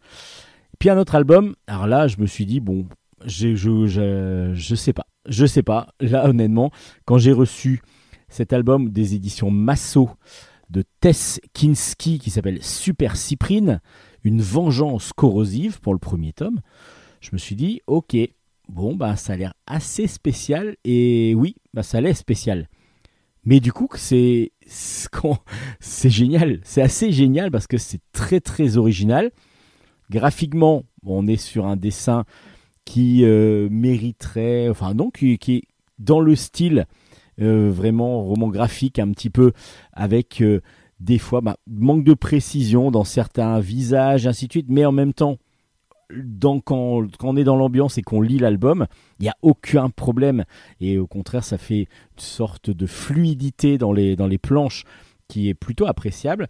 Et Super Cyprine, ben oui, alors on suit Sip, c'est donc une jeune demoiselle qui va découvrir un jour alors elle va, euh, elle est assez, euh, elle, aime bien avoir plusieurs euh, personnages.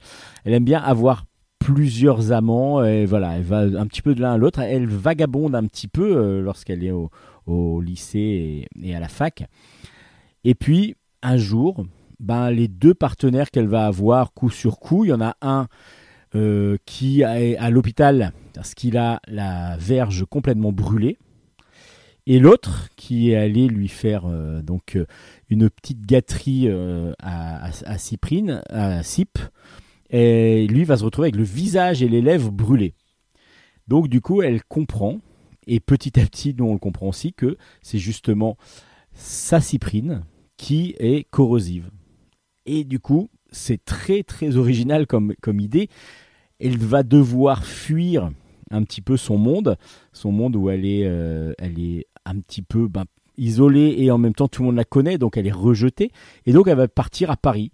Elle va partir à Paris et elle va rencontrer, elle va d'abord se teindre les cheveux en, rose, et puis elle va rencontrer tout, un, tout le monde de la nuit et en particulier dans un, dans un bar avec un spectacle, un cabaret euh, de, de travestis, donc euh, de transformistes. Voilà, j'étais en train de chercher le nom. Et elle va travailler dans ce bar et elle va se faire sa place parce que du coup le juge, euh, on juge pas euh, la plupart du temps parce que chacun est complètement différent euh, les uns des autres, mais par contre on s'entraide beaucoup et elle va trouver des épaules et des oreilles pour des épaules pour s'appuyer, des oreilles pour l'écouter et elle-même va aussi écouter les autres. Et puis elle va jouer beaucoup aussi, ben ça, ça va jouer beaucoup sur sa prise de prise de confiance. Et puis un soir, lors dans, dans, le bar, il y a justement des gros lourds qui viennent et qui disent oui, ben voilà, c'est un bar, euh, un bar APD et ainsi de suite. Et elle, elle ne supporte pas tout ce machisme et toute cette grossièreté qui sort de ces personnes qui sont pourtant des journalistes. Et elle va décider bah, de se venger. Alors comment? Bah, Vous allez découvrir ça. Et du coup, bah, moi j'ai halluciné parce que je me suis dit, ben voilà, euh, est-ce que Teskinski va aller euh, vraiment dans ce qu'on pense Parce que dès, dès, la couverture, on la voit euh, avec, avec des gouttes qui tombent de son, de son short, avec une grosse flamme et ainsi de suite. On se dit, waouh, c'est impressionnant. Et eh ben rien n'est caché vraiment. On est vraiment dans, dans le, plaisir féminin et masculin au début. Après, bah, la, la propriété de, de son de son appareil euh, génital et de ce qui de ce qui est de sa cyprine va faire que bah, ça va la transformer. Mais c'est pas caché il n'y a pas de tabou sans que ce soit non plus vulgaire loin de là. C'est ça qui est très intéressant. J'ai trouvé qu'il y avait un équilibre entre le propos qui pourrait être très vulgaire et euh, complètement euh, tabou et complètement horrible même peut-être. Alors que là c'est fait de façon assez légère et en même temps très très très très précise pour que euh, super, euh, ben, pour que l'héroïne, on la découvre vraiment euh, ben, comme une vraie héroïne du quotidien. Et vraiment, c'est très très bien fait. J'ai été impressionné par cet album, un petit peu des fois dérangé par certaines cases, mais en fin de compte, une fois qu'on est rentré dans l'album, voilà les, les, petites, les petits problèmes de proportion et ainsi de suite qu'on peut découvrir dans certaines cases sont complètement caché et on suit les aventures de Sip, donc cette jeune demoiselle qui, euh, qui a dont le corps a complètement changé. Cypri exactement, elle s'appelle. Donc du coup, euh, bah, découvrez cet album atypique, complètement atypique, qui s'appelle Super Cyprine aux éditions Masso. Ce n'est évidemment pas pour euh, les plus jeunes, c'est un roman graphique de toute façon, dans un style roman graphique euh, mais euh, complètement inventé évidemment, et c'est euh, vraiment bien fait. J'ai été pas j'ai pas été surpris de, l'apprécier parce que du coup je suis mais je suis vraiment heureux de l'avoir découvert et de l'avoir apprécié pour pouvoir vous le présenter parce que j'ai trouvé que ça avait vraiment un gros gros intérêt dans cette dans, cette sélection de bulles en stock. Bah tiens, pour parler d'autre chose, mais en restant un petit peu dans le côté sexe il y a une originalité, je trouve, euh, dans, deux éditeurs. Je vous en avais parlé la semaine dernière. Il y a deux éditeurs. Il y en a un qui s'appelle Graf Zeppelin et l'autre Tabou BD, qui en fin de compte sont le même éditeur. C'est le même éditeur, mais il y en a un Tabou BD où là il va y avoir des histoires sexuelles et avec euh, donc euh, du coup des femmes nues, voire de la pornographie dans certaines planches. Et puis D'autres, bah, dans Graf Zeppelin, euh, je vous avais présenté Wonderland par exemple, où on a des histoires tout à fait correctes, c'est-à-dire qui pourraient être lues par plus de monde, qui ne sont pas interdits au moins de 18 ans. Et l'originalité, c'est que bah, le fait d'être dans les deux, euh, euh, bah, chez le même éditeur, ça vous permet de faire quelque chose d'assez original qui vient de sortir, Ulysse, le tome 1, il y a deux albums de Ulysse qui sortent. Il y en a un qui s'appelle Prisonnier du destin, c'est de, Cosimo Ferri. Et le deuxième s'appelle Ulysse, l'amour d'une déesse de Cosimo Ferri. Donc du coup, c'est le même, euh, même dessinateur, même thème, pas le même nom, de, pas le même sous-titre. Et puis on commence à lire le premier album. Ok. On lit le deuxième. Et là on dit mais c'est les mêmes planches. Ce sont les mêmes planches.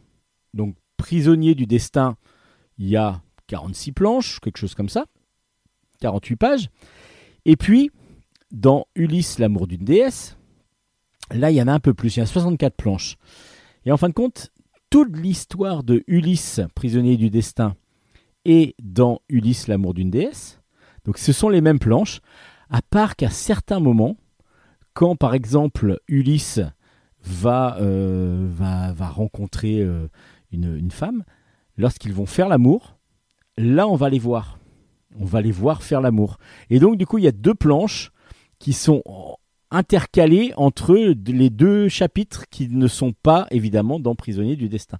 Donc du coup Cosimo Ferri a fait un truc, c'est que donc toute son histoire peut être est découpée en chapitres et quand un chapitre euh, lui permettait de faire une scène érotique voire pornographique, ben ça lui permettait de rajouter par contre deux planches. Parce que deux planches c'était comme si euh, vous aviez ces deux planches là en plus à rajouter seulement. Vous pouvez pas faire trois planches parce que là ça décalait tout l'album. Et donc c'est ce qui a été fait et j'ai trouvé ça super original comme principe. Comme principe j'ai trouvé ça super original.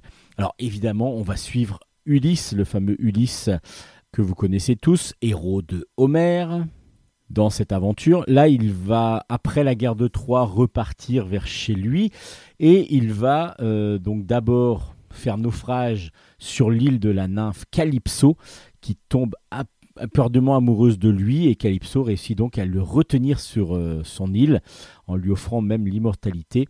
Et puis lui, il veut rester et donc du coup, il lui fait même des enfants. Et là, on va voir des scènes évidemment de sexe. Et il va continuer ensuite son aventure. Et pendant ce temps-là, on va suivre Pénélope. Pénélope qui est promise à euh, des hommes si Ulysse ne revient pas. En tout cas, à un moment donné, ils disent voilà, Ulysse a dû mourir. Donc, Ulysse ne revient pas il va falloir que tu choisisses un nouveau mari. Elle dit, bah, quand j'aurai fini l'ouvrage, le linceul de, de, Ulysse, je, j'accepterai de me remarier. Alors vous savez qu'elle a décousu à chaque fois la nuit pendant, euh, pendant des semaines pour que euh, elle ne finisse jamais vraiment son ouvrage. Et pendant ce temps-là, son fils Télémaque va lui aller à la recherche de son père. Voilà, c'est la vraie histoire, la histoire réaliste. Alors le dessin tout en couleur, euh, tout fait à, l'ordinateur, mais en tout cas avec un. Ah, je pense que c'est l'ordinateur, même, même si c'est peut-être des planches euh, dessinées directement, je ne sais pas. Euh, c'est vraiment avec des beaux personnages, très réalistes, beaucoup de couleurs, donc comme je vous disais, peu de traits de délimitation, donc du coup, ben, on a vraiment l'impression de petits tableaux à chaque fois. Et puis les scènes de sexe bah, sont vraiment explicites et sont vraiment pornographiques pour la deuxième album. Donc du coup, on a deux albums qui sont identiques sur la base, mais qui ont deux couvertures différentes. Alors faites attention de ne pas faire euh, mettre euh, Ulysse, si vous voulez faire découvrir Ulysse à, vos enfants, euh, dans, la collection Tabou, parce que là, du coup, ils vont être peut-être ils vont apprendre plus que l'histoire de Ulysse, ils vont apprendre d'autres choses aussi, mais qu'on apprend plutôt bah, sur la sexualité. Donc, du coup, ce sera peut-être pas tout à fait la même chose. Et puis, par contre, bah, l'histoire de Ulysse est assez fidèle. Après, évidemment, les femmes qui vont, euh, qui vont bah, par exemple, comme Calypso, qui, qu'on va voir faire l'amour avec Ulysse dans l'album L'amour d'une déesse chez, Tabou, évidemment, elle est très magnifique, enfin elle est très très belle, elle a des, belles formes et ainsi de suite. Donc ce ne sont pas non plus euh, des histoires, voilà, c'est obligatoirement embelli pour l'histoire pour que après les scènes de sexe soient vraiment les plus réalistes possibles et les plus belles possibles. C'est original comme principe. J'aime j'ai beaucoup aimé le principe. Après, l'histoire se lit, même si on la connaît bien, se lit vraiment de façon très agréable. Donc il y a Ulysse, prisonnier du destin d'un côté. Donc ça, c'est aux éditions Graf Zeppelin pour tout le monde, on va dire. Peut-être un peu plus pour les fins de collège et puis lycée. Et puis Ulysse, l'amour d'une déesse euh, aux éditions Tabou BD même, le même album de Cosimo Ferri, mais par contre avec des scènes de sexe. Donc à vous de choisir, à vous de voir ce qui vous intéresse. Si vous n'en avez qu'à acheter et que les scènes de sexe euh, vous déplaisent pas, euh, Ulysse, l'amour d'une déesse chez Tabou, c'est celui qui, qui va être le plus intéressant parce que du coup l'autre, il n'y a pas les scènes de sexe. Par contre, si c'est plus familial ou pour pouvoir transmettre à quelqu'un, euh, Ulysse prisonnier du destin, c'est aux éditions Graf Zeppelin et donc l'originalité du système comme ça de même album mais avec deux versions un petit peu différentes. J'ai trouvé ça très très agréable.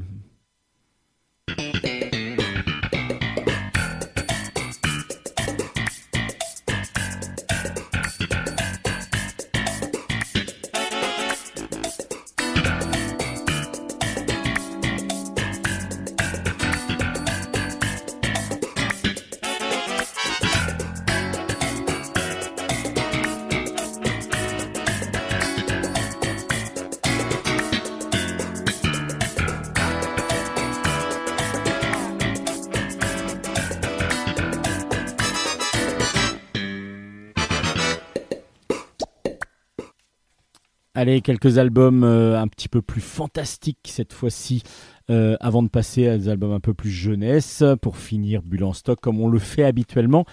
Euh, bon, on va commencer par quoi? On va commencer par Furioso, par exemple, de Pélez au scénario, Lavalenche au dessin. Le premier tome s'appelle Garalt est revenu, et c'est aux éditions Dracou. Alors, Furioso, c'est une base d'un poème de L'Arioste. Alors je ne connaissais absolument pas ce poème médiéval, 1516 euh, exactement, qui s'appelait Orlando Furioso, qui euh, du coup, euh, dont est adapté, enfin de Furioso était l'adaptation modernisée et en même temps, on va dire en médiéval fantastique par Pélez, donc dans cette, dans cette version aux éditions Dracou. Alors de quoi ça parle? On va suivre Geralt. Geralt, c'est un chevalier vraiment euh, un, des plus grands chevaliers qui existait apparemment et qui euh, qu'on va découvrir sur un hippogriffe, donc une sorte d'aigle, grand aigle que l'on va pouvoir, qu'il va pouvoir euh, comme ça chevaucher. et du coup, dès le début, on va découvrir, il va aller sauver une jeune demoiselle qui s'appelle Angélique, qui a été attachée et donné en pâture à un gros monstre marin par celui à qui elle se refusait, qui s'appelle Roland, le neveu du roi Karl. Donc Roland, c'est lui qui a aussi tué Garalt. Et oui, parce que Garalt, il faut savoir que lorsqu'il va aller sauver Angélique, justement, on va découvrir qu'il est toujours là, mais qu'en fin de compte, il est revenu des morts. On l'a fait ressusciter. C'est une sorcière qui était amoureuse de lui, qui l'a fait ressusciter.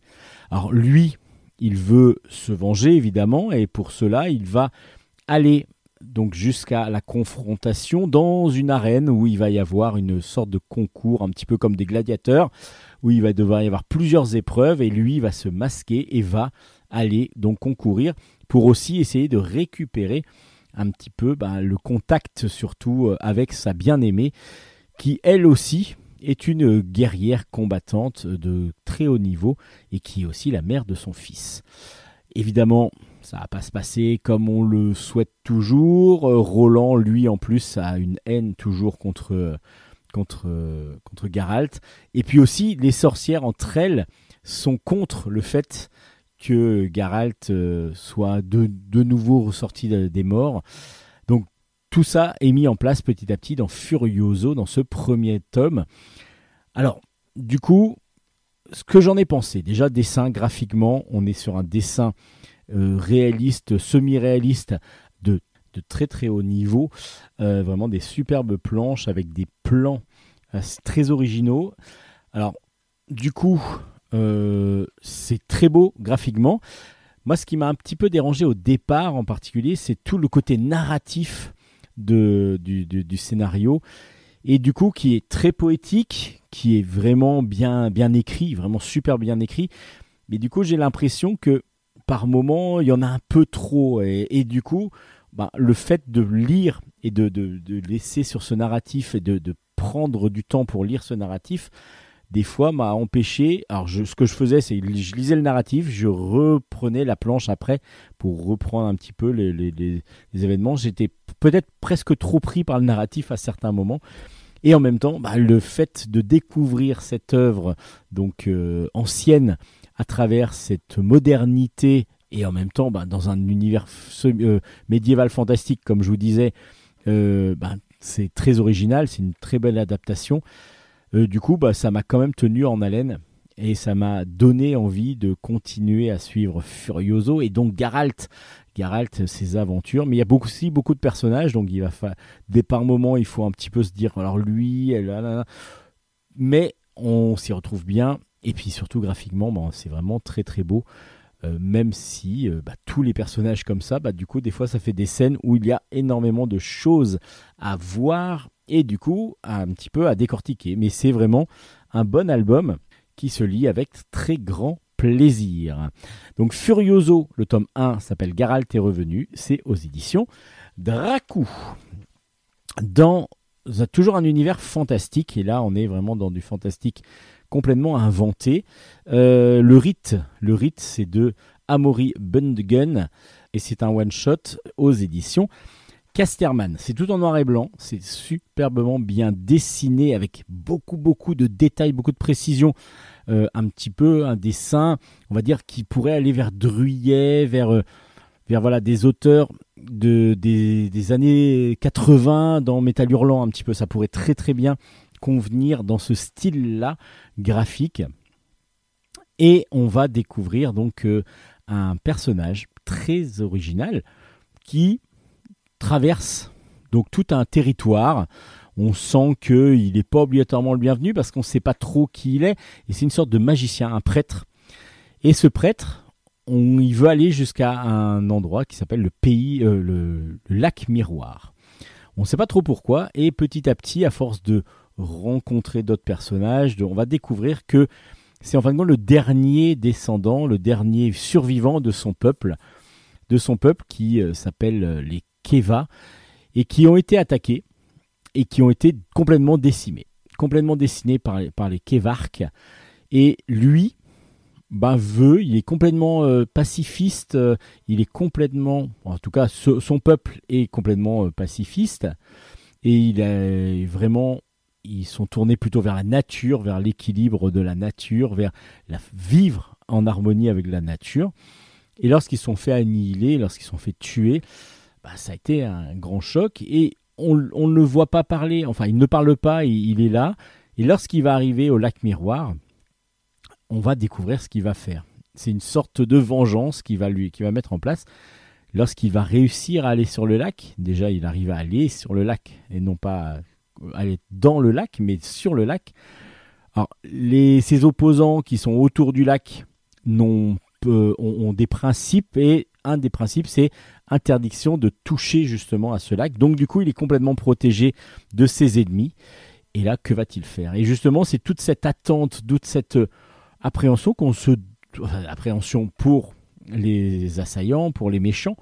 Euh, pourquoi est-il là? Que va-t-il faire? Et tout ça c'est ce qu'on va découvrir. Mais Amory Bunden, Gun pardon, euh, nous, la, nous le donne touche par touche, petit à petit, et on découvre comme ça tout l'univers déjà de cette, de cette, cette histoire, les tenants, les aboutissants, pourquoi on en est arrivé là, et puis il y a une finalité évidemment qui est assez surprenante, et puis surtout bah, que l'on attend tellement, parce que c'est par petites bribes, par bribes qu'on va avoir l'histoire, on va se la reconstruire. Et puis, ben, on a juste envie, ben, c'est de ne pas lâcher l'album pour savoir exactement ce qu'il arrive à la fin. Qu'est-ce que le rite Qu'est-ce que ça va être exactement Parce qu'on ne sait pas. Qui est vraiment ce, magicien, ce prêtre Est-ce qu'il a vraiment un pouvoir? Ben, À vous de le découvrir. À vous de le découvrir. Très très intéressant, très original point de vue graphique parce que du coup on est sur un noir et blanc superbement bien maîtrisé avec énormément de détails, des personnages euh, hauts en couleur, enfin hauts en couleur, je veux dire impressionnants graphiquement, avec euh, vraiment des, un, album découverte à faire. C'est aux éditions Casterman. Et j'aime bien découvrir comme ça des albums un petit peu originaux qui euh, ne ressemble pas à d'autres. Donc ça s'appelle Le Rite aux éditions Casterman. Pareil pour Adliven. Adliven, c'est de Vincenzo Balzano et c'est aux éditions Ankama. Alors c'est un one shot aussi. Euh, on est euh, donc donc en 1847. Pardon, j'étais en train de chercher la date exacte. On est en Angleterre et il y a les autorités britanniques qui sont euh, à la recherche d'hommes qui pourraient aller rechercher deux bateaux qui ont disparu, euh, corps et biens, deux vaisseaux d'exploration qui ont disparu en Antarctique. En Arctique, pardon, pas en Antarctique, mais en Arctique. Et il faut avoir du courage parce qu'on pense qu'il y a possibilité de ne plus jamais revenir. Mais c'est ce qu'a la Marie Céleste. La Marie Céleste, c'est un navire que le capitaine Briggs euh, euh, donc dirige. Et il décide, avec ses marins, de partir à l'aventure pour rechercher ces deux vaisseaux. Il y a une grosse récompense en jeu, donc euh, du coup, s'ils retrouvent les vaisseaux et si en plus ils ramènent les, les gens, euh, les, marins qui étaient dedans, ça peut faire une grosse, grosse somme et une grosse récompense. Donc du coup, c'est par cette récompense-là qu'ils sont motivés. Donc ils décident d'entreprendre la mission, mais ils vont arriver donc en Arctique.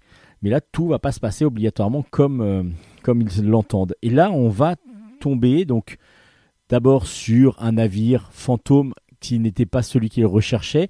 Et puis surtout, ils vont tous avoir des visions, et en particulier le capitaine, le capitaine et puis celui qui va être missionné pour aller sous l'eau pour voir exactement ce qui se passe, donc le scaphandrier. Lui aussi va avoir beaucoup de visions et on va donc mélanger, donc Vincenzo Balzano mélange aussi bien euh, l'univers donc de marins et ainsi de suite, mais aussi tous les rites et légendes inuites, donc avec des, fantômes, des, des, des, des, des, spectres qui comme ça hantent un petit peu les, eaux et qui défendent les eaux inuites. Et c'est bien fait, superbement bien dessiné. Déjà, ça c'est une atmosphère que donne grâce à ses couleurs et à son côté, euh, ben, euh, comment dire, peinture euh, Vincenzo Balzano. Ça, c'est absolument magnifique. Par contre, du coup, on s'y perd un petit peu entre réalité, fiction, qu'est-ce qui existe, qu'est-ce qui n'existe pas dans, cette, dans ces visions. Euh, et du coup, à un moment donné, je m'y suis un petit peu perdu. Je m'y suis un peu perdu et du coup, j'ai, je me suis laissé voguer, je me suis laissé guider. Alors peut-être qu'il en sera de même pour vous, mais dans Adliven, justement, je me suis un petit peu... Euh, perdu dans ces eaux froides de l'Arctique. Du coup, euh, j'ai eu un peu plus de difficultés à finir l'album. Et pourtant, graphiquement, c'est absolument magnifique. Et ensuite, ben, quand j'arrive à la fin de l'album, là, j'ai plus de compréhension sur la finalité et ainsi de suite. Et du coup, à vous de découvrir. Il y a beaucoup, beaucoup de petits détails, tout ça que l'on doit découvrir pendant la lecture de l'album. C'est plutôt intéressant. Et après, comme je vous ai dit, bah, le fait de m'être perdu à un moment donné m'a perdu aussi un petit peu le, ma découverte du début d'album qui est vraiment excellent, la fin qui est très bonne, mais après, euh, au milieu, je me suis dit, mais j'en suis où là? Je navigue vers où? Est-ce qu'on a retrouvé euh, l'Erebus et le Terror? Voilà, donc à vous de découvrir. Adliven, qui est une atmosphère par contre superbement bien rendue par l'auteur. Vraiment superbement bien rendue.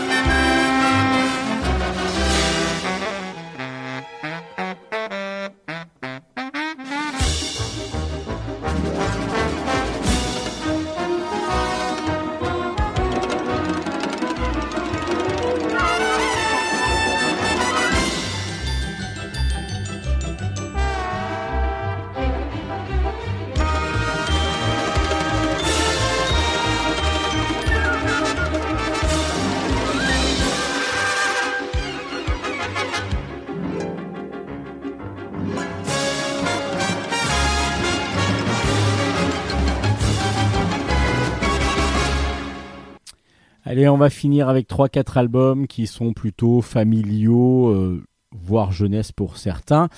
Le premier s'appelle Babyface, c'est de Olivier Balèze d'après le roman de Marie Desplechin et c'est aux éditions Rue de Sèvres.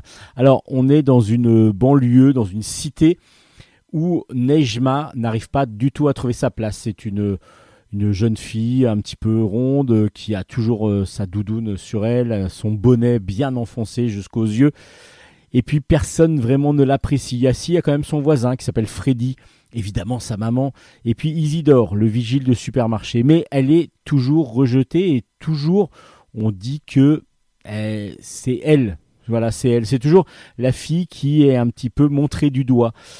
Et elle le vit très mal, évidemment, mais ça c'est assez logique.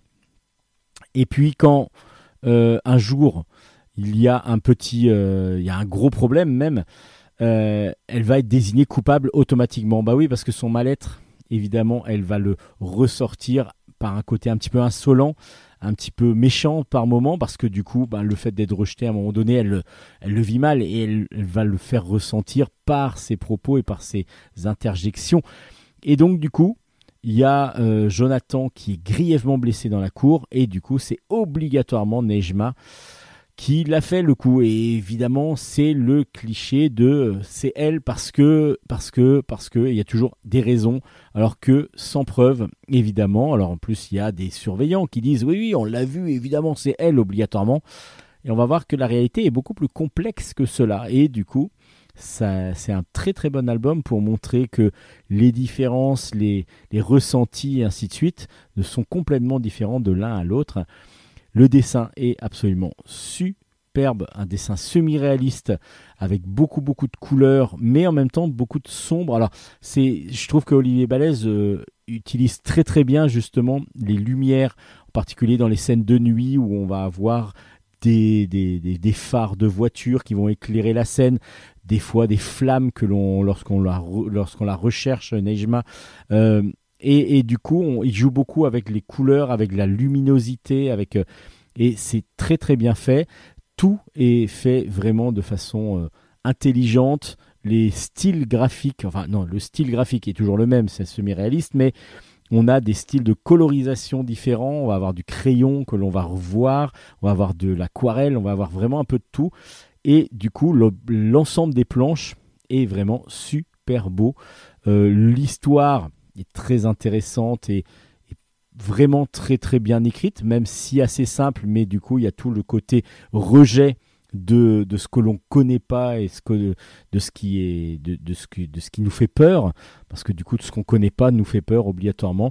Babyface fonctionne très bien, c'est un très bon one-shot qui euh, va fonctionner auprès des collégiens, parce que du coup, le côté rejet comme ça, évidemment, il y en a beaucoup qui le ressentent. Et c'est vraiment un très très bon album qu'il faut découvrir. C'est Olivier Balèze qui, a dessiné donc cet album à partir de, du roman de Marie Desplechin. Et rien que la jaquette, enfin la couverture plutôt, est vraiment très belle et on ressent toutes les émotions dans cette couverture Babyface aux éditions Rue de Sèvres, un très très bon album. Erwan, Erwan, le tome 3, je vous l'avais déjà présenté, ce Erwan qui est un champion euh, de, de skateboard, direction les Jeux Olympiques. Et oui, Erwan est invité à un stage pour l'équipe de France de, jeux, de, skateboard. Euh, c'est Cédric Mayhem au fait qui a fait le scénario, c'est Yann Kozik qui le dessine, et c'est aux éditions Jungle, ça j'avais oublié de vous le dire. Et donc du coup, Erwan, il va être en compétition pour rentrer dans l'équipe de France de skateboard. Alors Erwan, on se rappelle que c'est un jeune homme qui euh, est, est, venu au skateboard un petit peu grâce à son frère, mais son frère a eu un accident, il est décédé. Son frère était un très très grand espoir du skateboard mondial. Et du coup Erwan a un petit peu une pression pour être un petit peu comme son frère. Et en fin de compte il a autant de qualités, voire plus par, par certains côtés que son frère. Mais après il faut trouver une confiance, il faut vraiment réussir à prendre, trouver sa place. Et justement bah, sa place dans cette... Euh, dans, cette compétition où il va se retrouver en confrontation avec euh, en particulier la meilleure skateuse française de sa génération et donc de la génération d'Erwan, bah, ça va être un petit peu chaud et très très tendu. Et c'est justement ce qu'on va voir dans cet album où il va devoir aller en stage. Il connaît absolument personne. Il y a juste son ami qui vient avec lui, qui lui fait tous les côtés réseaux sociaux pour pouvoir promouvoir un petit peu l'image d'Erwan. Euh, qui est plutôt très marrant, lui, euh, euh, cet, ami. Et puis, on a son entraîneur qui a aussi un passif avec l'entraîneur de l'équipe de France. Enfin, pas mal de choses à découvrir. Et puis, bah, en plus, il est pas obligatoirement très bien, Erwan, parce que il y a son amoureuse, qui est aussi skateuse, qui part vivre au Canada parce qu'elle est euh, québécoise d'origine. Et puis, euh, ses parents quittent la France pour pouvoir retourner dans leur pays d'origine. Et donc, du coup, ils se retrouvent sans, sans amoureuse. Ils se retrouvent en confrontation avec euh, une équipe de France qui n'est pas du tout dans lequel ils n'arrivent pas à s'intégrer. Et bah, ça va être très difficile. Donc, ça s'appelle Erwan. Le tome 3 est donc sorti aux éditions Jungle. C'est vraiment agréable à lire et vraiment très plaisant. Et puis Louise et Ballerine, le tome 2 est sorti. Je vous l'avais déjà présenté, je vous avais déjà présenté le tome 1. C'est un album de Naima Zimmerman au scénario et Alessandra Marsili au dessin aux éditions Jungle, comme je vous le disais. Euh, concours épique, c'est le nom de ce deuxième tome. Alors on retrouve dans cette dans, cette, dans cet album. Louise, Louise, je vous le rappelle, c'est une très bonne gymnaste. Alors elle vient d'arriver dans un, dans un petit, en campagne. Donc ses parents ont acheté une maison de campagne. Ils vivent là-bas maintenant. Donc elle était en ville. Elle était dans une grande école de danse. Euh, oui, c'est danse plutôt. Qu'est-ce que je dis? J'ai dit que c'était une gymnaste. Non, c'est une danseuse à la base. Et elle est dans une grande école de danse. Euh, ça voilà. Elle était très très douée. Elle est toujours très douée. Et là, ben, l'école de danse où elle est, c'est pas terrible, terrible, mais par contre, elle va découvrir autre chose, c'est-à-dire qu'elle va découvrir Ballerine. Ballerine, c'est une, une jument, une jeune jument, mais qui est destinée à faire non pas que de, des, sports, enfin que de l'équitation, mais elle va faire de la voltige. C'est-à-dire que Louise va euh, donc rentrer dans le, cours de la grand-mère d'une de ses amies, qui est voltigeuse à cheval. Et du coup, eh ben Louise, elle va décider, vu qu'elle a des capacités en danse, donc en maintien du corps et ainsi de suite, d'apprendre la voltige. Bon, il faut apprendre évidemment à monter à cheval, ce qui va pas être évident.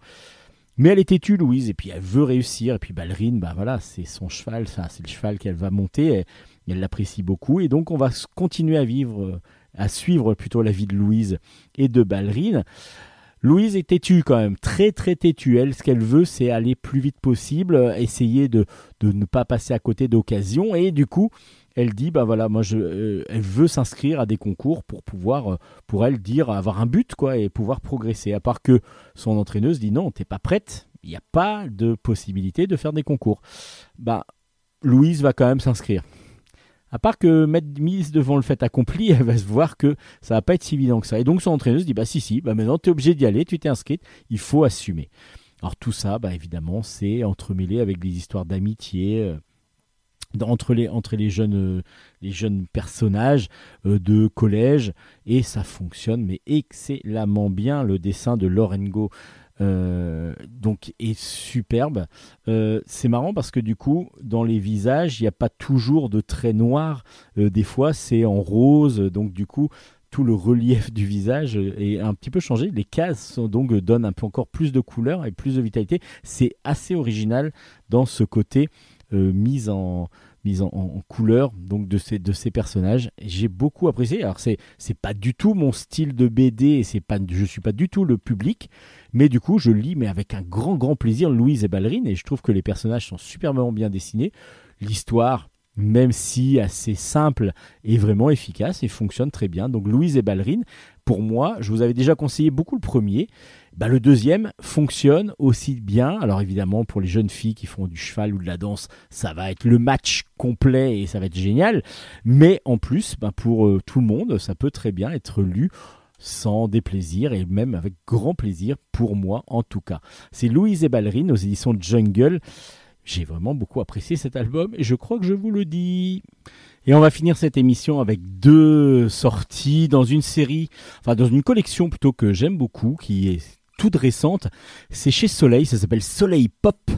Et euh, il y a déjà les tomes 2 des premières séries qui sont sortis, qui arrivent. Donc Klebs, par exemple, Klebs, c'est le tome 2 qui est donc sorti. Il s'appelle Il était une fois dans l'os. C'est par Olivier Supio. Euh, et du coup, bah, c'est chez Soleil Pop.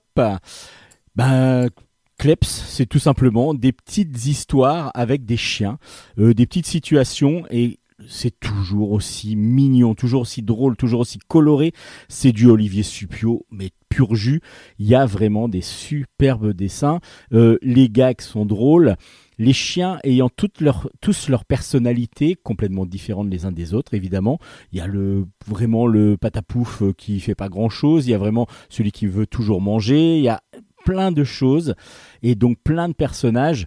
Et donc chacun, évidemment, les gags sont renouvelés assez facilement. On n'est pas sur un personnage que l'on voit tout le temps de récurrent. Là, c'est vraiment une bande de chiens que l'on va découvrir au fur et à mesure des planches et des, gags, des strips aussi par moment. Il y a même des, des fois des illustrations complètes qui forment une illustration gag et qui sont vraiment excellents. Euh, c'est Kleps. Kleps, c'est toujours aussi bon. Le premier tome m'avait vraiment, vraiment beaucoup plu. Là, le deuxième, il est du même acabit et vraiment le dessin d'Olivier Supio est absolument magnifique, tout en couleur, couleur directe, absolument superbe. Euh, tout rond, très cartoon, mais toujours aussi beau. Depuis euh, Marie Frisson, que, où je l'ai découvert, moi, je suis un fan absolu d'Olivier Supio. Et je suis aussi beaucoup, beaucoup fan de Récréa 2. Pardon qui était la mission de jeunesse que l'on avait quand on était enfant, nous, les 40 cinquantenaires. Et euh, du coup, Récréa 2, ben maintenant il y a Récréa 3 qui est arrivé. Récréa 3, le tome 2 est sorti, c'est de, euh, il s'appelle Autolargue et Goldotombe. C'est par Silks au scénario et Yokwan au, au dessin. Et c'est aussi aux éditions Soleil dans la collection Soleil Pop. Alors là, on est sur vraiment des fans et euh, des, des, de, de, deux séries en particulier, même s'il y en a un peu plus, c'est euh, Actarus, donc c'est Goldorak, vraiment la série de base dans laquelle on va avoir cette parodie, parce que c'est une parodie de Recrea 2, donc une parodie des dessins animés qu'il y avait dans Recrea 2. Et il y a Albator qui devient Albatar, évidemment, assez facilement dans cette parodie. Et on a Actarus qui n'est plus Actarus mais Actarustre. Et justement, il y a toute sa personnalité de prince de fort, comme, euh, comme dans Goldorak, où il est euh, devenu très suffisant, très imbu de lui-même, et justement, bah, déjà ses ennemis veulent toujours essayer de le détruire, mais aussi Albator, lui, n'en peut plus, parce que du coup, il a pris le, le, le, le lead, va-t-on dire, sur les différents personnages et que bah, Albatar, lui, il est carrément en dépression. On va le découvrir en dépression, c'est très très drôle. Il y a Candy qu'on découvre aussi, il y a tout. Il y a Captain Flamme aussi qu'on va rencontrer dans, cette, dans cet épisode. Euh, voilà, c'est des gags, c'est beaucoup de références à des personnages que l'on a connus lorsqu'on était enfant. En tout cas, je vous parle, comme je vous dis, dans les quarantenaires. Et du coup, ben, même si, euh, même si Goldorak, Capitaine Flamme et tout ça, maintenant on peut les retrouver euh, dans des nouvelles versions, enfin pas des nouvelles versions, mais des versions restaurées. On peut même les voir sur YouTube. Normalement, on va pouvoir voir ces séries. Donc, du coup, vous pouvez quand même découvrir, même si vous êtes plus jeune, ces séries qui sont cultes. C'est les, vraiment les, les, séries de dessins animés euh, manga que l'on avait lorsqu'on était jeune. Et du coup, ben, cette parodie est des fois très drôle, des fois un peu moins, mais en tout cas, bah, c'est toujours un plaisir de retrouver ces personnages, donc Actarus, Tre, euh, donc Albatar et d'autres que vous allez découvrir et retrouver. Donc évidemment, si vous avez la référence, c'est un peu plus simple pour comprendre, voir, pour vous pour apprécier la série. Mais en tout cas, le dessin très cartoon de, de Yok Wan vraiment fait mouche fait mouche dans tous les planches. Et du coup, vous allez passer un excellent moment de lecture avec Récré à 3. Le tome 2 est donc sorti aux éditions Soleil. Et c'est là-dessus qu'on finit Bulle en stock cette semaine.